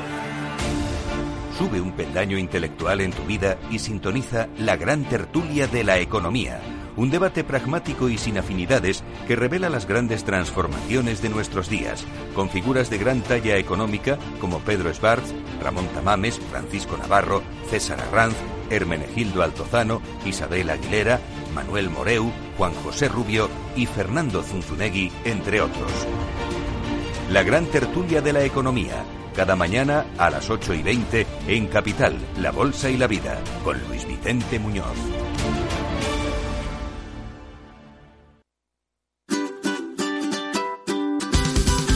Mesa y Descanso es el programa donde Mar Romero te acerca cada fin de semana los mejores productos, te invita a disfrutar de los buenos vinos de cada denominación de origen y a conocer restaurantes y lugares de ocio con un encanto especial. Mesa y Descanso. Siéntate, escúchanos y disfruta mientras anotas en tu agenda gastronómica momentos únicos para compartir. Los sábados a las 13 horas aquí, en Capital Radio.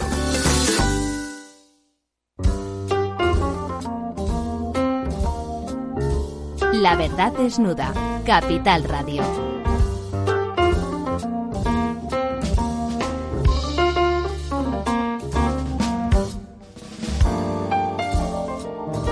Bueno, aquí estamos de vuelta, hoy un poco más tarde, porque la verdad, don Ramón, que, que doña Fátima, bueno, tenía mucho que contar y, y ha demostrado que tenía las condiciones, que no era cuota, que no era un florero, sino que era una persona muy competente al cargo de una cartera muy importante y que, en esa distancia corta nos ha demostrado bueno, que hizo muchas cosas y que sabe lo que había que hacer, sabe lo que ella haría, por lo menos, lo que, lo que hizo y las consecuencias positivas de lo que hizo. Y me parece que tenía, y acabamos, la flexibilidad intelectual de adaptarse a que si le viene un problema nuevo o algo hay disfunciones entre lo planeado y lo que ocurre, pues bueno, una capacidad plástica para, para, para cambiar el tiro, para corregir el tiro, para, para ori- reorientar, ¿no? Me parece, me ha parecido una persona competente y que desearíamos que nuestros gobiernos fueran así, ¿verdad? Y sobre todo, yo creo que he dicho una cosa que quizá no se ha subrayado lo suficiente. Es decir, eh, la balanza de pagos, que en realidad es más propio decir la balanza por cuenta corriente, que son mercancías y servicios, llevamos siete años nivelada, casi con superávit. Eso está Llegamos- bien. Tremendo. Llegamos a tener un déficit del 10% del PIB. Estábamos regalando trabajo al exterior. Y eso ha sido recuperar trabajo que se lleva. Bueno, claro, al, al aumentar las exportaciones eso ha- se ha En los posibilitado. tiempos alegres de externalización en China de todo, los juguetes, los electrodomésticos, la- los cuadernos de cuentas, todo. Y afortunadamente eso va disminuyendo mucho y se ha recuperado. Y sobre todo que mucha gente decía, nada, esto es que cuando no se vende en el mercado interior porque está flaqueando, se exporta más. Bueno, ya estamos siete años ya. Se puede decir que tenemos una actividad Hombre, exportadora admirable. El cambio de porcentajes son muy importantes. Claro, Hablamos el de IBEX miles de 35, millones. el IBEX 35 tiene un 76% de su negocio en- fuera de España. Pues ya está. Bueno, don Ramón, lo hablábamos al principio antes de que llegara doña Fátima, y es verdad que, que para mí eh, el gran peligro del, del coronavirus no es una pandemia donde mueran, como pasó con la gripe española, 50 millones de personas, pero sí que le aseste un golpe mm, grave, importante a la economía mundial, ¿no? en este momento en que ya no estábamos mm, estupendos, ¿eh? no estábamos en crisis, pero no estábamos estupendos, mm, se habla de crecimiento reducido a la mitad. Eso, claro, significaría eh, la pérdida de millones de puestos de trabajo en todo el mundo. Sí, y además no hay más que ver cómo están las ciudades chinas, el panorama de ciudades que son hormigueros y en estos Vacías. momentos están vacías. Claro, por mucho teletrabajo que haga, que, que haya, no, no se puede. Hay fábricas que el teletrabajo no se puede. Está cerrado, ¿eh? está cerrado. Y, y luego las manifestaciones. Los coches se hacen en cadenas de montaje. Manifestaciones deportivas, el consumo masivo en los centros comerciales vacíos también. Pues eso es tremendo, claro. ¿Ha visto usted las fotos de satélite con las manchas de, de, de, em, de polución de los óxidos de nitrógeno antes y después? Es, no, los he, no visto, pero es he visto impresionante. en otras ocasiones. Es impresionante el cambio. Han desaparecido esas manchas de polución tremendas que caracterizaban a las aglomeraciones costeras de China, ¿no? Tremendo, tremendo. Tremendo. Y además es que... ¿Le parece a usted pues que ese riesgo es real? ¿El riesgo de que haya un colapso económico Bueno, ya, por culpa ya de algunos dicen que, que la recesión en Estados, que en Japón y la Unión Europea está prácticamente ¿Asegurada? asegurada, sí. ¿En Japón también? En Japón también, porque Japón tiene un impacto, la, el contagio ha sido tremendo también. Y además hay mucha población vieja. Y es más sensible, claro. claro, muy sensible que puede ser impactada por todo esto. O sea que eh, es una epidemia global, eh, todavía no es una pandemia, si, si manejamos. sobre bien todo los- económica, ¿no? O sea, es una es una epidemia económica Sí, sí, fundamentalmente. Nos hemos encontrado con el cisne negro de 2020. ¿Quién iba a decir que iba a ser eh, un virus eh? y Claro. no un problema económico Eso propiamente, es ¿no? un cisne negro, ¿sabe usted? Que ahora ya esa frase literalmente no se puede decir porque hay cisnes negros en Australia. Se decía, todos los cisnes son blancos. Ahora ya no. Eh, se- la frase se, ya, se utiliza mucho, pero ya no es exacta.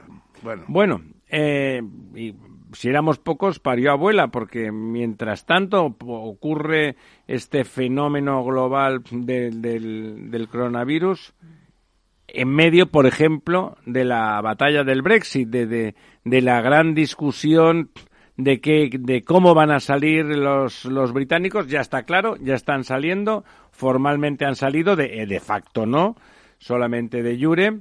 Eh, ¿Cómo, cómo, se va, ¿Cómo se va a construir esa batalla? ¿Van a pagar? Eh, A mí me da la impresión de que el señor Johnson no tiene intención de pagar los 50.000 millones.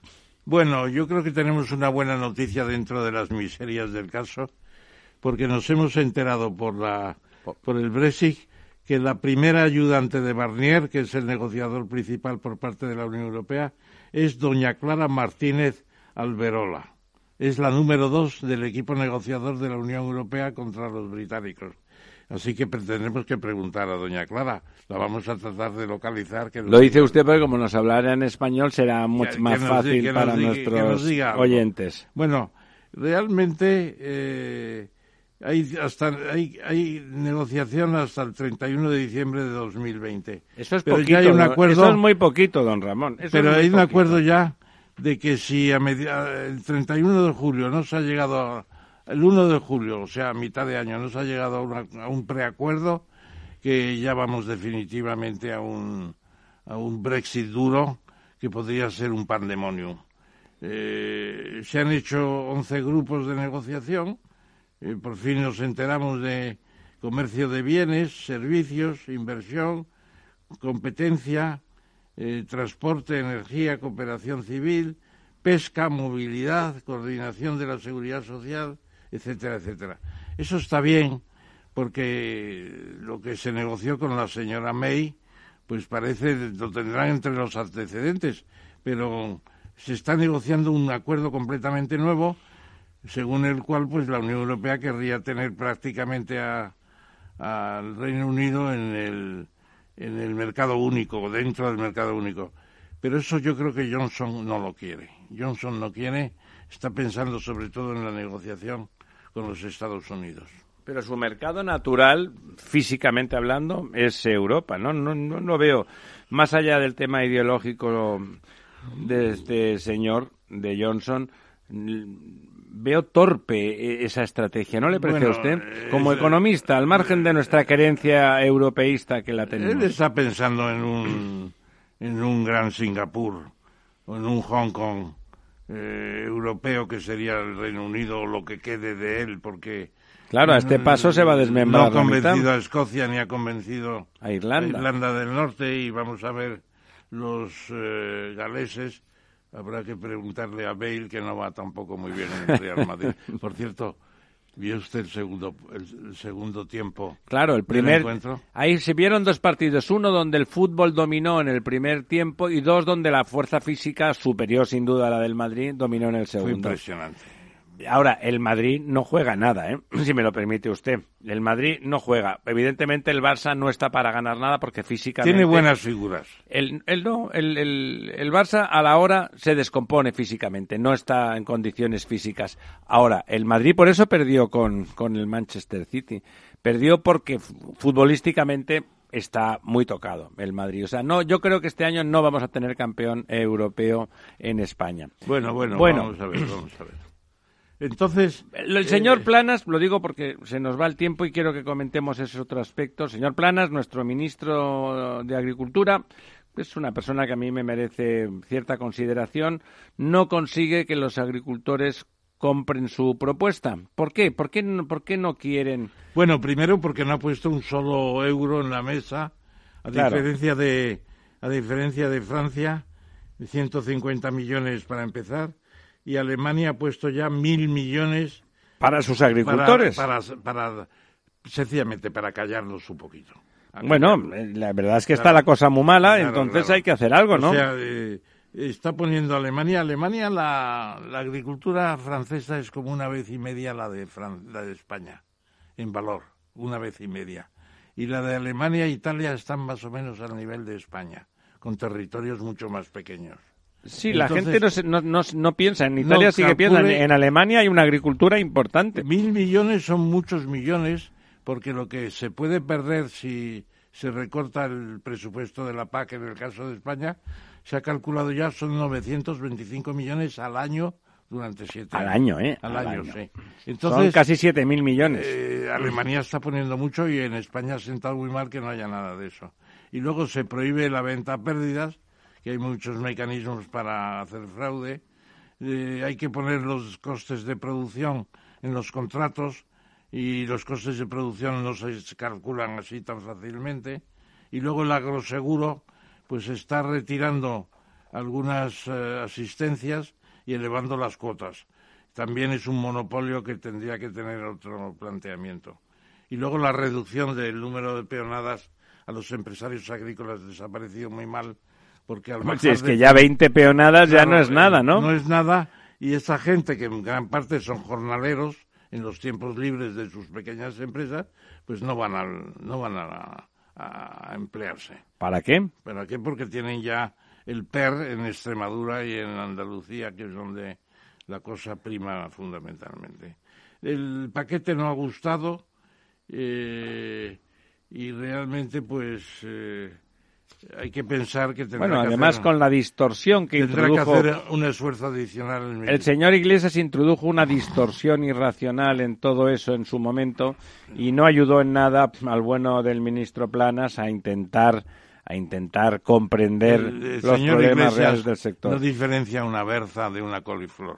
Bueno, pero sí que diferencia eh, la casta de su bolsillo, porque ahora que ya está instalado en el gobierno, le han, fasado- le han faltado en tres meses para eliminar el, el tope que se había puesto de tres veces el salario mínimo, ahora ocho no ocho le parece más que normal y por supuesto el límite de tiempo también. Le han preguntado pero todo el mundo dice bueno todo el mundo no depende.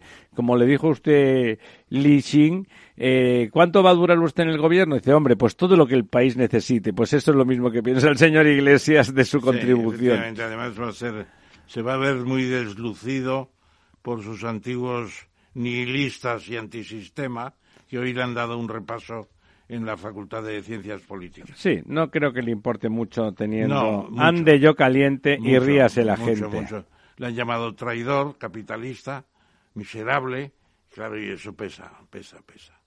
Bueno, eh, Estados Unidos también, como la epidemia llega a todos sitios, Trump, otra cosa no, pero él actúa rápido, es un jugador rápido y hace cosas eh, vistosas y significativas. Hablábamos de poner dinero, ha bajado es- los tipos. Es la máxima caída en un solo golpe desde eh, 2008. Porque hubo O sea, la bajada de tipos, ¿usted cree que ha propiciado la caída de la bolsa americana? Bueno, no ha caído, yo creo que no ha caído tanto, se recuperará pronto. No creo que el Dow Jones llegó a perder un 3% ayer, pero se ha recuperado en cierto modo y al final yo creo que se va a recuperar más porque esto significa una especie de mayor liquidez de las instituciones bancarias y financieras. Es lo que se llama distribuir dinero desde el helicóptero, ¿no? Desde Ya. el helicóptero ir echando dinero. ¿Usted haría lo mismo en Europa? ¿Bajaría los tipos? ¿O ya no hay margen para no, bajarlos? eh, no, no, están al cero. Claro. El Euribor está en negativo, pero los tipos negativos están en la bolsa, en la deuda pública. España está vendiendo eh, títulos de la deuda. eh, Y le pagan eh, los vende y en estos momentos están en tipos negativos. O sea que. O sea, en lugar de, de, de, de pagar ellos por colocar los Eh, títulos, l- cobra del, Claro, del, claro, del comprador. efecti- Efectivamente. O sea que Es simplemente por dar confianza a los dar títulos. confianza, tener unos valores empleados, no perder la mecánica, etcétera, etcétera. Bueno, eh, como ya nos faltan tres minutos para la medianoche, díganos la buena noticia de hoy. Pues no sé si es buena o mala. Un juez suspende el proyecto de Ferrovial de ampliar el aeropuerto de Heathrow. Hombre, yo diría, don Ramón, que es mala, ¿no? No, no es mala ¿Por qué no porque es mala? eh, se debe a que no se cumple en, en el proyecto de ampliación, no se cumple las normas derivadas del Acuerdo de París de 2015 que va Ah, contra ambiental. las emisiones de gases de efecto invernadero. Es una inversión bastante tosca y ya Ferrovial ha dicho que va a presentar un nuevo proyecto en donde se tendrán en cuenta las adaptaciones necesarias para que Claro. el alcalde de Londres se ha alegrado. Es, una isla, ¿eh? Eh, Eh, sí, eh, se ha alegrado y Boris Johnson se ha alegrado también. Incluso Boris Johnson había amenazado con ponerse frente a las excavadoras de impedir el inicio. Lástima, a ver, porque siempre se puede escapar el freno y que el señor Johnson, pues bueno, digamos que cambiara de idea, por lo menos. Sí, Bueno, yo creo que es una es una buena señal en el fondo. eh, porque De que se- la gente se toma en serio se el asunto arreglar, del cambio climático, El ¿no? acuerdo hay que tomárselo en serio, evidentemente. Bueno, Bueno, sin duda, sin duda ver cómo cambiaban las manchas de las manchas de la polución en China con la pérdida de actividad, lo que nos quiere decir es que algo se puede hacer y que la respuesta pues puede ser más rápida de lo que ¿Y nosotros sabe usted lo que pensamos. se puede hacer? El avión eléctrico. Eso yo no me lo creo. Pues yo sí. Es usted un optimista. Si quiere usted hacemos una apuesta para dentro de 10 años porque lo más seguro Venga. es que, es que yo no pueda pagarla. Hombre, yo creo que sí que podrá, don Ramón. Yo confío en que usted seguirá vivo por lo menos 20 años más, digo yo. Bueno, tengo un certificado para los 103 años. Bueno, a partir de ahí ya no puede exigir nada. Eh, amigos, amigas, Néstor, compañero, don Ramón, volvemos el próximo miércoles si el coronavirus y otros agentes patógenos no lo impiden.